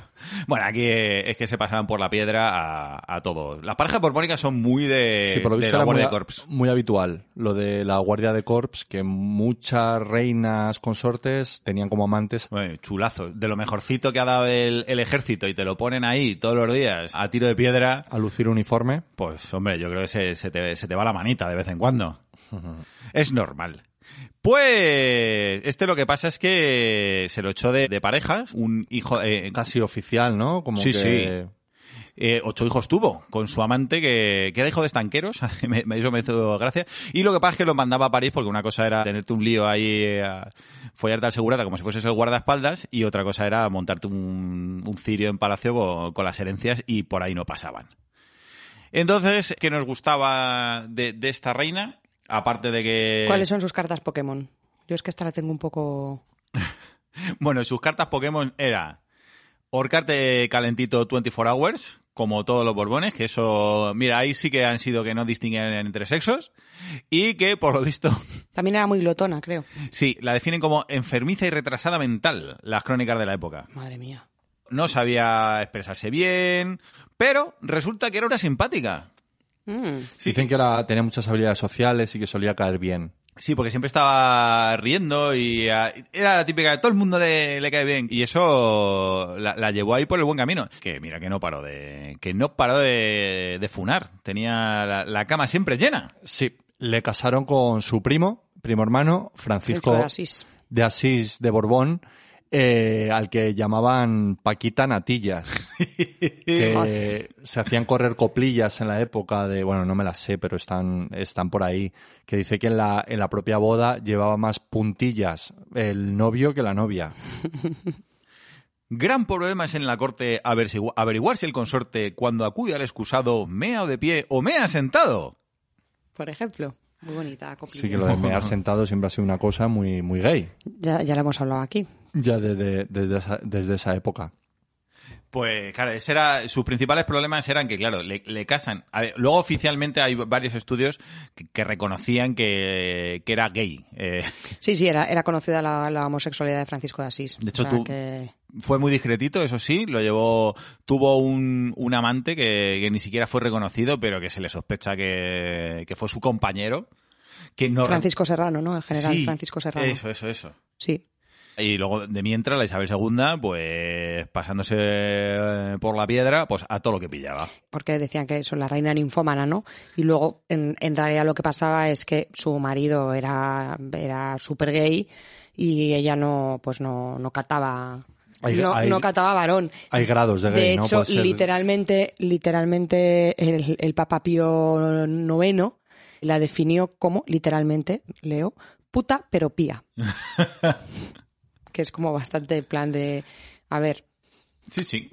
pero bueno, que sí, simplemente era que estaba mal casada, ¿no? Porque no, no, no Nah, habían casado pero con- bueno, con pero Francisco Asís. que, eh, Con que, 16 para añitos. ser Borbona, con poca gente se acostó, ¿eh?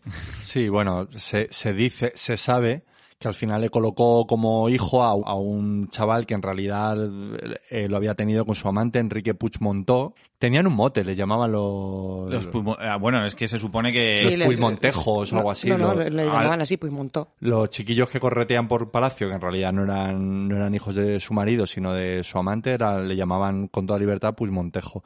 Y consiguió colocar a uno de sus hijos, Eh, bueno, de hecho, Alfonso, el que luego fue Alfonso XII. Alfonso XII, que era en realidad hijo de Isabel II Y con, con, con su amante. Enrique Puigmontón, que ya bien, porque ahí ganamos un puntito. Porque el Se acervo, mezcla un poquito. el acervo genético ya hubo un 50% menos de borbonidad, que, que- que quieras que no, Se agradece. se agradece, ahí mejor, mejoramos un punto. Y si queréis podemos pasar a Sí. Alfonso XII. Bueno, una cosa solo de Isabel II que sobrevivió a un intento de asesinato. Sí. La intentaron cargar Por. eh, por... eh, por rollicilla. Sí, sí, por rolliza y por su corsé.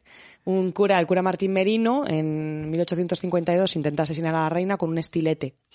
Y en este caso, eh, el cuchillo rebotó en las varillas del corsé, consiguiendo que el arma solo le provocase una herida, bueno, de 15 milímetros, o sea, O sea, poquito. Sí, un poco Y- superficial. Y, y- y por eso se libró, por el corsé. Claro, que a todo esto, claro, es que hay mucha leyenda negra con respecto a que, a ver, sí que es cierto que sentía la llamada de, de la pasión como, todos los bor- como todos los borbones y, y las saciaba siempre que podía. Lo que pasa es que hay mucha más leyenda negra por parte de sus detractores de ponerla más de, más de, pu- más de lo que era. Y entonces era como, ya la ponían como, como el demonio que no- nos va a llevar a la, a la ruina por- por- por sus bajos Pero bajos instintos. sus bajos instintos. Y, y entonces eh, había como mucha... O sea, le comieron la cabeza a algún que otro cura, que al final llegó a eso, a un intento de magnicidio. Era como, como Bergoglio, ¿no? Que es eh, el papa satánico. Bueno, el caso es que se exilia, ¿no? Se exilia, pero su hijo Alfonso, Alfonso XII le educa muy bien, eso sí, que es el siguiente que tenemos en el listado, porque aquí empalmamos dos, porque se dedica... Ella gustaba mucho el follisque y se lo quiso transmitir así a esa noble afición, Sí, sí. a sus nietos, a su hijo. Y entonces empezó a, a contratarle prostitutas para que le enseñasen Sí. me- las- de las mejores prostitutas francesas, para Sí. que le enseñaran la- el- las artes amatorias. Sí, Isabel II consideraba que, que era muy práctico que el futuro rey estuviese instruido en las Ars Amandi y por eso puso mucho empeño en que su hijo desde bien joven conociese todas estas artes, pues como bien dice Cade, a través de prostitutas que le... Y organizaba encuentros con lo que era la- el equivalente a, las estrellas del pop mm, de ahora, que eran las divas de la ópera. Y con, y- y teatro. Y teatro, y no con- solo Sí, de... a- actrices de cine y de música, lo mismo que ahora. Sí, sí. De hecho, además con el beneplácito de, de su madre. Claro, Es claro, decir, era A su que- madre le parecía, le parecía bien. Que lo, lo- lo organizaba, Sí, lo sí. organizaba ella. Y con 15 años estaba ya también... Mm. Sí, tuvo un despertar sexual muy temprano. como Sí. Con una, con una cantante, ¿no? De hecho. Sí, sí, con sí, Elena bueno. Salgado, me parece que era. Elena Salgado fue un poco no, es que posterior. creo que primero fue con Elena Salgado y luego volvió otra vez a Elena Salgado. Sí, pero el caso es que Alfonso XII, a pesar de que se le recuerda como un buen rey en términos generales, pero tuvo muchísimos hijos bastardos y tuvo muchísimas amantes. La figura de Alfonso XII está un poco romantizada gracias a la película Donde vas Alfonso XII, Donde vas triste de ti, que, mm, que bueno, esto lo sabe todo el mundo, su primera mujer, por lo visto María de las Mercedes. de Orleans, por lo visto se casó por amor y fue un matrimonio que duró bastante poco porque ya murió por fiebres al Seis- poco tiempo. Seis meses. Sí, aparte era un, como una boda muy, es- muy esperada por los españoles porque I- I- Isabel, la madre de Alfonso XII, se negaba a que se produjese esta boda porque Por intereses políticos. Sí, porque el padre de María de las Mercedes había quería haber instaurado a Amadeo de Saboya y estuvo jugando a la contra de, de la continuidad del reinado para Alfonso XII. Entonces era un poco enemiga, pese a ser el cuñado de Isabel, porque estaba, cus- estaba casado con su hermana. O sea, se casó con su prima hermana. María de las Mercedes era hija de la hermana de su madre. Y nosotros, los españoles, como buenos latinos, no hay nada que eh, nos guste más que la historia de una boda que no se puede celebrar. Claro, se popularizó entre la plebe la idea de que Alfonso XII estaba realmente enamorado de María de las Mercedes, pero que era un matrimonio imposible porque los padres estaban enfrentados. Entonces hubo como mucha presión popular para que esta boda se celebrase. Dicen que también estuvo un poco orquestado por Isabel II, que era, mm, pues ahí tuvo, tuvo esa brillantez de decir, vamos a montar aquí un dramita para que la boda mm, sea celebrada por, por todo el mundo. Entonces, bueno, esta se realizó la boda, pero su mujer murió por tifus a los seis meses. Claro. Con lo cual no tuvieron hijos. No les dio tiempecito. Y entonces, ¿a quién traen? Sí, aquí es interesante que hay cartas, o sea, hay documentos oficiales en que Isabel II escribe a Cánovas del Castillo, que era el regente del momento, diciendo que su hijo se folla hasta las cabras durante su noviazgo y matrimonio con María de las Mercedes. Así que, pese a que está muy romantizada la historia de ¿Dónde vas, Alfonso XII? Sí. En realidad, pues... No, si eso es porque a los españoles nos gusta. Esto lo, lo decía Boris Izaguirre cuando en su época de escribir guiones de telenovela, que decía que todas las telenovelas tienen que tener la misma base y era una pareja que se enamoran y se, y se quieren casar, pero hay una persona que lo impide. Claro, esa es toda. Y, y eso es todas las tramas de todas las telenovelas venezolanas. Porque a- además está el punto cúspide que es cuando finalmente se casan. Claro. Y claro, eh, españoles latinos como somos, pues eso no nos privó. Claro. Y en esta historia también. Y en lo esta mismo, historia, lo tan- mismo. pues eso. Pasa de Pero- dónde vas Alfonso XII a. A ver, la película de Alfonso XII es de, lo- es de 1959. O sea, que, que hay gente que se piensa que es de principio de, de siglo, ¿no? La peli, o sea, la película se Sí. hizo más de 50 años después de que ocurriese esto, pero todavía se mantiene como esa creencia romántica del pobre Alfonso XII que se murió su Oh, mujer. Claro. Luego viene la canción de María Cristina me quiere gobernar. Porque Porque, bueno, eh, le trincan, dicen, "Ah, ahora esta sí, que, esta sí que es la buena, y le mandan a eso, María Cristina de Habsburgo, Lorena. que es una rancia de narices. sí viene de la tradu- tradición austrohúngara, que es mucho más rancia, mucho más conservadora y mucho más cristiana que la española, que ella es decir, y, y claro, le casan con una mujer pues que viene un poco con estos valores súper tradicionales, mientras, como decimos Alfonso XII, se está zumbando a, a todo el mundo. Hasta el punto de que tenía una amante conocida, una actriz que se llamaba Delina Borghi, le llamaban la Biondina, y, y tenía que pasar María, María Cristina, su mujer, por la humillación de ir al teatro a ver a esta actriz. Y claro, cuando aparecía, todo el mundo miraba al palco para ver la reacción de María Cristina porque era Vox Del rey. Populi, Claro.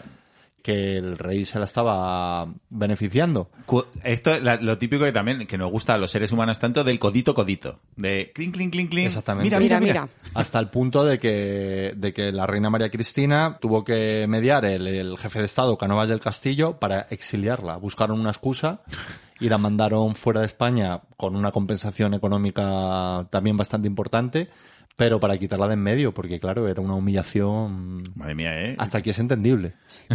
Ya, ya, pero, que, pero eh, me me gusta que la, hist- la historia es cíclica.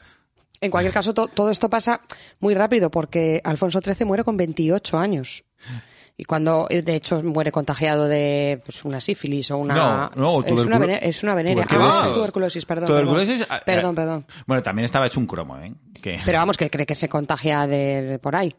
Y está con, casado con esta raspa que es María Cristina. Y justo en el lecho de muerte, ¿qué pasa? Que María Cristina se entera de que está embarazada. Mm.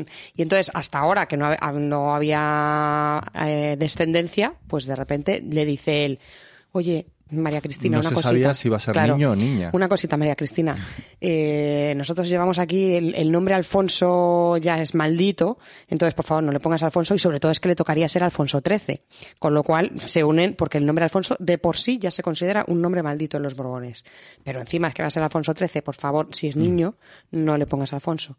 Vale, vale. Sí, sí, sí, sí. Vale, vale, Alfonso. Dicen que los Borbones son muy supersticiosos y que el número 13, directamente cuando hay un documento oficial, un DNI, algo, y tiene que aparecer el número Se salta. 13, se salta al 14, pero que los Borbones, no, no el número 13 no, No, no lo, no lo ven. no existe. Pues estas, sus últimas voluntades, como veis, mm, un poco se las pasó ahí por ahí, porque eh, en efecto tiene un hijo y a este hijo le pone Alfonso XIII, que es Alfonso XIII, que podemos pasar a él ya directamente, ¿no? Pasamos a Alfonso XIII. Pues si Alfonso XII eh, dicen que, pese a que fue un reinado muy corto, fue un buen monarca y por lo visto tenía ideas un poquito más progresistas y, y dicen que si hubiese muerto más tarde pues y hubiese seguido un poco esta línea, esto solo what if, que no se puede saber, pero que quizá mm, España hubiese evolucionado bastante, pero, pero bueno, como murió joven, pues nada, se queda la, la reina regenta María Cristina gobernando hasta que el- su Hasta hijo que nace directamente. Alfonso nace. Sí, pero bueno, mientras. No, pero se queda con un poco de reina regente. O sea, No, sí. Alfonso XIII nace en 1886.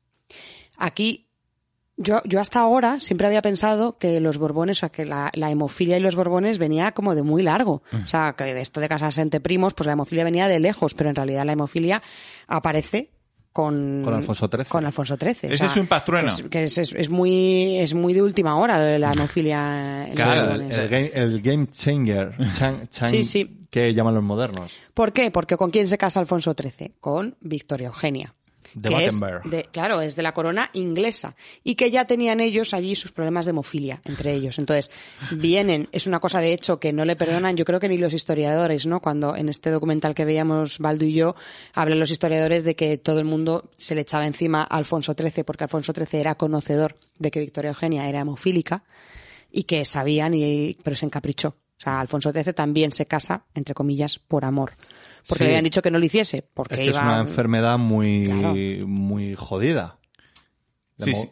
Además, si no la- sé si hay que explicarla o no, pero básicamente, muy rápidamente, la hemofilia es la incapacidad de tu cuerpo para que la sangre coagule. Entonces, al no coagular, si tú te haces una heridita, lo normal es que cuando te haces una herida, a, lo- a la hora eso ha cerrado, ha cicatrizado un poquito y ya no se sale, pues con un hemofílico no. Eso, eh, al revés, tienen la sangre tan líquida y tan licuada que, que se, provo- se producen hemorragias importantísimas. No solo si te caes y te haces una herida en la rodilla, es que si te das un golpe internamente, eso pasa por dentro también. O sea, internamente se te, mm, se te licua todo, vamos. Sí, de hecho, eh, podemos hacer balance de los hijos que tuvo Alfonso XIII. Y de hecho, De hecho, tuvo, tuvo cuatro. Eh, cuatro dentro del matrimonio, ¿eh? A ver, Ah, sí, importante, a ver, importante. Que estamos hablando de los borbones. Eh, dentro del matrimonio tuvo al infante Alfonso, El primogénito. el primogénito, que era hemofílico. Después el segundo hijo fue Jaime, que era sordo mudo. De El nacimiento. tercero fue Juan, que es el que conoceremos después como el, el conde de Barcelona, el, el padre del De Juan Carlos de I. Carlos I. Y el último Gonzalo, que también era hemofílico y, ta- y murió de hemofilia también. sí, de hecho, el, el- al- Tanto el mayor como el pequeño murieron en accidentes, en de, accidentes coche. de coche, pero a causa de la hemofilia, o sea, por las complicaciones Mm. derivadas de la hemofilia. El mayor palma en, en Ma- Miami. en Miami. En un accidente de coche. Como, como debe ser. Y el pequeño en, En Austria. Austria. en otro accidente de coche. Muy bien. Haciendo lo que más querían. Sí. Entonces, claro, el segundo en el, el, el segundo en el, en el trono realmente el- sería Jaime, porque es el segundo hijo, pero es que es sordomudo, hay un pequeño problema. Entonces, eh, por eso mm, llega al trono Juan. Pero vamos a hablar antes de los, los, los highlights de, de Alfonso XIII, ¿no? Que, mm, Sí, que- Alfonso XIII, tristamente recordado. ah, bueno, no sé si es por lo mismo lo que vamos a decir o no, por todos los atentados que sufre. Ah, bueno, los atentados que sufre. El más sufre muchos, claro, aquí estamos ya en una época, En la habían que nacido los movimientos sociales, Anarquistas. el socialismo, el anarquismo. eh, bueno, aquí es cuando España pierde todas las colonias y mantiene una cruenta guerra con Marruecos que le va muy mal a España. De hecho, conocido el desastre de Anual, Ajá. que es lo que porque se hace con cero planificación al parecer que era como fueron un poco ahí de bueno ya lo vemos en el lo vemos ahí in situ y se metieron a- en esa en ese fregado y por supuesto salieron escaldadísimos Es que mandó, teníamos un problema porque estamos perdi- es- España estaba perdiendo las colonias de Marruecos, bueno, ya había perdido las Filipinas, Cuba, todo esto, y el rey decidió mandar muchísimos recursos y a un hombre de su confianza que era Fernández Silvestre. Y aquello fue una matanza, murieron, se calcula 20.000. que 20.000 soldados y bueno, eh, había tanto, fue un escándalo tan grande que hicieron un expediente, una investigación para depurar responsabilidades y muchas cayeron directamente sobre Fernández Silvestre que decían que era una persona que había mandado a Alfonso XIII y que era una persona que había, pues, que no, no estaba capacitada, no estaba para, capacitada para ello para tomar las decisiones que, que había tomado. De, de hecho, el primer expediente que se le hace a un rey en España es a, a Alfonso XIII, justamente por el tema de Anual. este expediente Picasso. este expediente Picasso que se llamaba. Este expediente, eh, justo antes de este, se hacía como una especie de debate en, en lo que era el comité y en el Parlamento, ¿no? Un, vamos, no sé si era un Parlamento o lo que, lo que, fuese en hubiese. ese momento. En ese momento. Justo 12 días antes del debate de sobre este informe, este expediente Picasso, en el que claramente se iban a depurar responsabilidades contra el rey porque ya se había dicho que el rey era responsable tenía parte de responsabilidad, entra la dictadura de Primo de Rivera y se cree de alguna manera que era una cortina de humo. Realmente la dictadura de Primo de Rivera, o sea, que se, se permitió de alguna manera Que estaba medio orquestada. estaba gracias medio al rey. orquestada para bueno para desviar la atención y mientras tanto pues nada que el que el rey se exiliase eh, que no hablásemos del desastre de anual que había provocado lo que había provocado Que Y- por esto le daban perjuro, porque el rey había firmado la constitución eso de es, es 1876. el segundo rey perjuro Borbón Joder, macho. Y pese a haber firmado la Constitución, dejó a Primo de Rivera que pues que fuese un una- Un dictador. Eh. Un, dictador. Que... Luego vino la Segunda República y se tuvo que exiliar y vivió pues como a cuerpo de rey, como bien se supo Bueno. después. Pero tiene su... pues tiene su, la chicha donde donde está la chicha realmente porque nosotros como hemos dicho la política Ah, A mí nos da un poco nos igual. poco igual donde está la chicha es en los hijos bastardos que tiene porque tiene unos cuantos entonces de una amante francesa tiene un hijo bastardo que se llama Roger Eh, Oye, Roger, realmente. Eh, o- de otra bastarda eh, es- eh, nace, mm, nace Juan Alfonsa.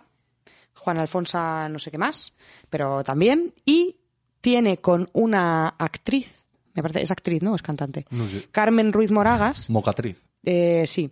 Tiene dos hijos. O sea, realmente, al parecer, se enamoró bastante de esta mujer, Carmen Ruiz Moragas, y tiene dos hijos, María Teresa y Leandro. Leandro, ahora mismo, o sea, Leandro ya es conocido en nuestra historia reciente porque es Leandro de Borbón, que no consiguió que se le, eh, se le diese el título de Borbón hasta eh, el 2003. Leandro de Borbón murió en 2016 y se llevaba unos poquitos años, poquitos con, con, con, el, con Juan Carlos. Leandro le conocéis todos porque es un habitual de Sí, pues, buscarlo en Google y vais a ver la carucha de decir, hostia, este me suena. Sí, que pues unos este bigotes muy... era un bon vivant, ¿no? Se sí, era dedicaba muy a vivir la vegano, muy noche marbellí. excéntrico. De hecho, dicen que María Cristina eh, prefería ir a ver a los hijos de, de Alfonso XIII con Carmen Ruiz Moragas que a sus propios nietos, porque María Cristina llevaba fatal lo de que Victoria Eugenia fuese hemofílica. O sea, era como, es que esta es que me la has jugado. Entonces, como ellos habían insisti- insistido La tanto, madre de Alfonso la madre XIII. de Alfonso XIII. Como la madre de Alfonso XIII y la corte en general había insistido tanto en que Alfonso XIII no se casase con Victoria Eugenia por ser hemofílica y mm, Alfonso XIII desoyó eh, estos consejos. En- De los cuatro hijos, dos eran hemofílicos y los otros dos, uno sordomudo y el otro pues en medio normal, pues dicen que María Cristina se escapaba a un chalet que tenía a las afueras de Madrid donde vivía Carmen Moragas con sus dos hijos y que pasaba las tardes con los nietos María Teresa y Leandro. Porque, y decía ella, si es que mm, esto es lo que tenía que haber sido. O sea, Y- y- hijos normales.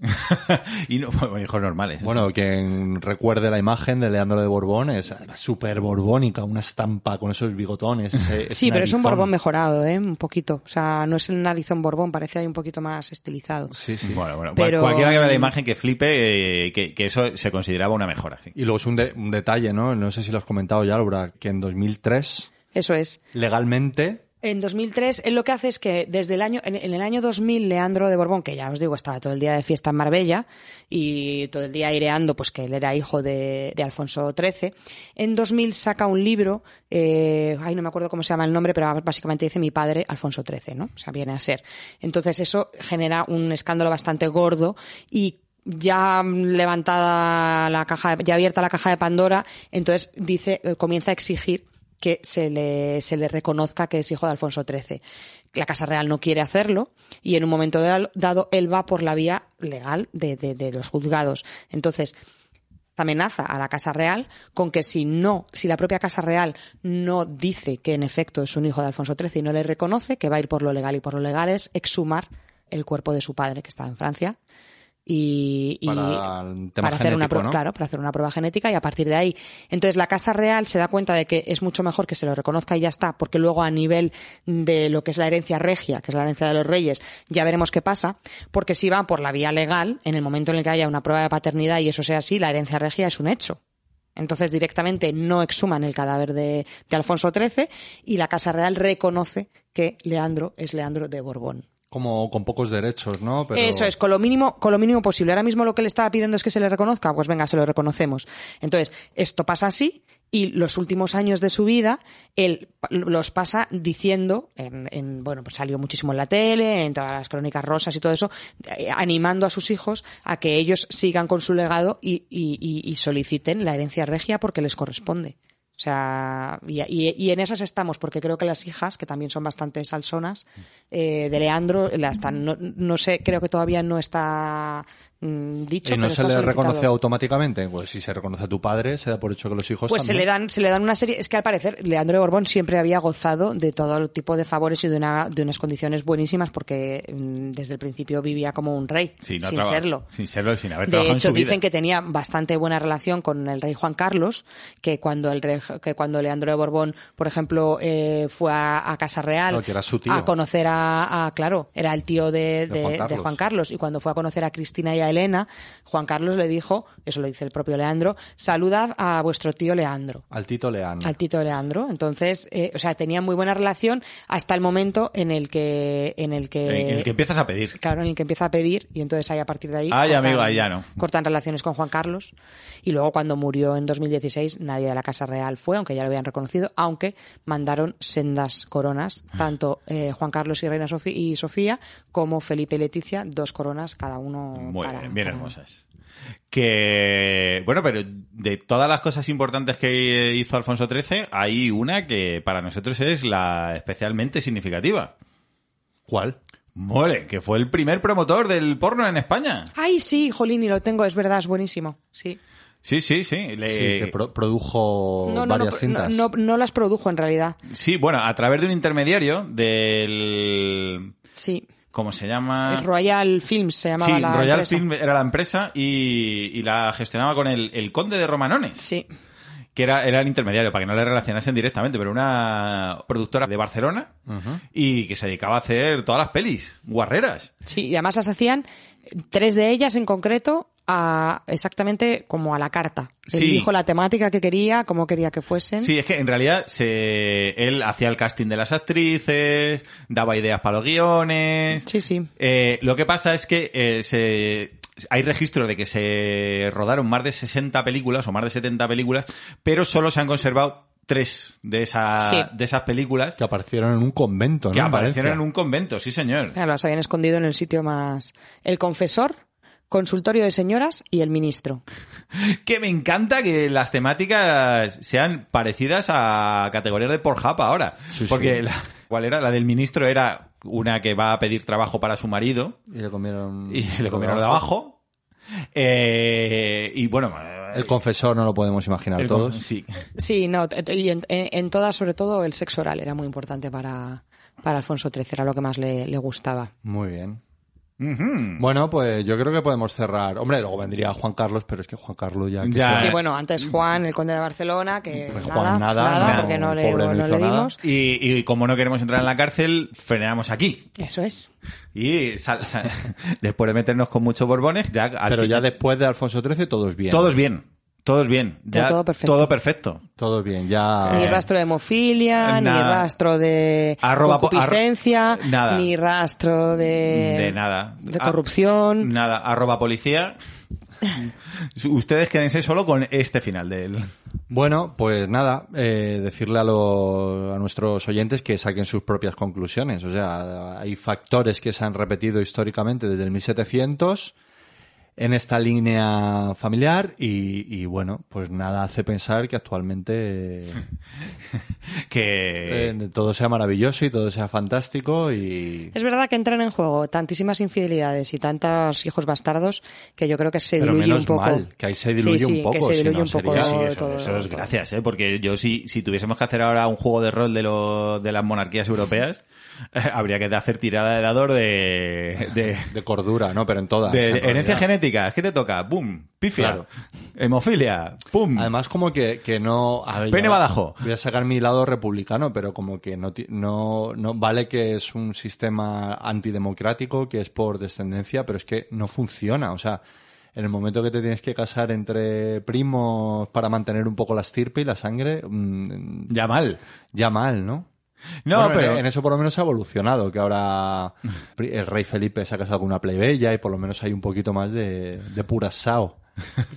pero bueno, sí, hombre, yo me imagino, esto ya eh, me lo saco de la Universidad de Misco, que tener reyes un poco lelos siempre ha ayudado a que, a que sean fácilmente manipulables. Claro, que los que gobernaban estaban detrás, en realidad. casi siempre. Yo estoy a, a conspiraciones de ya y ya entrando un poco en política, pero siempre lo he pensado que en realidad lo de la, la casa real no es tan importante como la camarilla, que para mí es como una logia que pulula alrededor de la casa real y que se beneficia tanto económicamente como el poder de, de estar mm, cerca de, de esta casa real y que, te inte- y que tiene muchos intereses en que se mantenga la casa real, pero un amiguete decía, Rarra, y yo lo suscribo, dice, yo creo que España sin casa real no sería ni mejor ni peor. Que hay gente, pues yo qué sé, yo me considero republicano, pero es verdad, porque, porque creo que en el siglo XXI no tiene sentido un sistema antidemocrático que por ser hijo de ya tengas ciertos ciertas cosas. Pero no te pongas me- me- denso, me estoy enrollando. no te pongas denso, cariño. Pero sería mejor el país sin monarquía, pues tampoco. Lo Pues, creo. ni, pues no, ni mejor ni peor. ¿Qué pasa con Francia? Mira cómo está Francia, perfecta, ¿no? Y no tiene monarcas, pues ya pues está. esas cosas. Pues ala, hasta aquí, ¿no? Que nos, eh, que nos hemos, nos Que hemos sí, alargado un y- montón, y ¿no? nos hemos puesto muy densito. Volveremos después del verano y volveremos con... Qué tema más poco fresquito Sí, para iba el a verano, que ¿eh? con, te- Un con tema temas muy- fresquitos, por favor. Sí, ven- vendremos con temas más fresquitos, con... Os vamos a engañar en el título de este, no vamos a poner así algo que sea un especial Borbones, porque si no, no, lo vais, a, no vais a pinchar ninguno, O sea, que os conocemos. Vamos a poner especial- freestyle veraniego y luego toma, todos los Borbones la ahí en hostia. medio. Especial chiringuitos, algo así. Bueno, pues, Bueno, ala. pues nada, que, Un placer, nos, chicos. que nos comentéis, que nos deis like. En este sí, que en este no nos entra publicidad. Así que nuestro único alimento van a ser vuestros likes y vuestros comentarios. Así que nada, de aquí nos despedimos, volveremos después de eh, vacaciones y bueno, seguimos en contacto porque Que paséis un buen verano, Tenemos el Twitter, queridos. tenemos el Instagram y tenemos los comentarios de iVoox y intentamos responder a todo, así que no nos dejéis. Adiós. ¡Hasta luego! María Cristina me quiere gobernar y yo le sigo, le sigo la corriente, porque no quiero que diga la gente que María Cristina me quiere gobernar. Y vamos para la playa, allá voy, me coge la maleta y la cojo, me tírate en la arena y me tiro, me súbete en el puente y me subo, me tírate en el agua, en el agua. No, no, no, no, María Cristina, que no, que no, que no, que no. ¡Ay! ¿Por qué? María Cristina me quiere gobernar, oye. Me quiere gobernar. Que no, que no. Me quiere gobernar. María Cristina me quiere gobernar. Y yo le sigo, le sigo la corriente. Porque no quiero que diga la gente que María Cristina me quiere gobernar. Que vamos para el río. Allá voy. Me súbete en la loma. Y me subo. Me baja de la loma y me bajo. Me quítate la ropa, me la quito. Me tírate en el río, en el río. No, no, no, no, María Cristina, que no, que no, que no, que no. Ay, ¿por qué? María Cristina me quiere gobernar, oye. Me quiere gobernar. Que no, que no. Me quiere gobernar.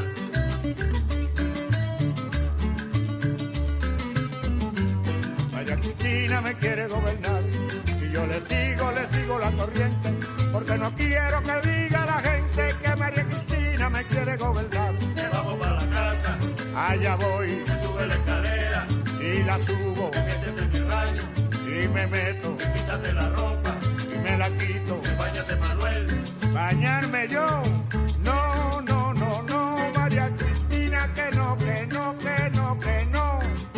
¡Ay! ¿Por qué? María Cristina me quiere gobernar, oye. Me quiere gobernar. Que no, que no. Me quiere gobernar. No quiero yo. Me quiere gobernar. Eres muy fresca. Me quiere gobernar.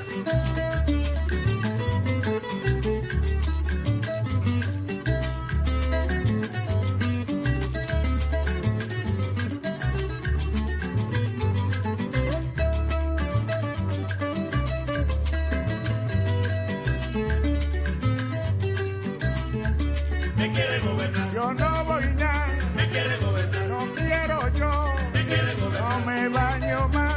Me quiere gobernar. El agua está fría. Me quiere gobernar. De noche y de día. Me quiere gobernar. Agua para Mayella. Me quiere gobernar. O para la sopa. Me quiere gobernar. Yo no soy pescado. Me quiere gobernar. Y nunca he nadado. Me quiere gobernar. El agua es muy rica. Me quiere gobernar. Es para beberla. Me quiere gobernar. Échate para allá.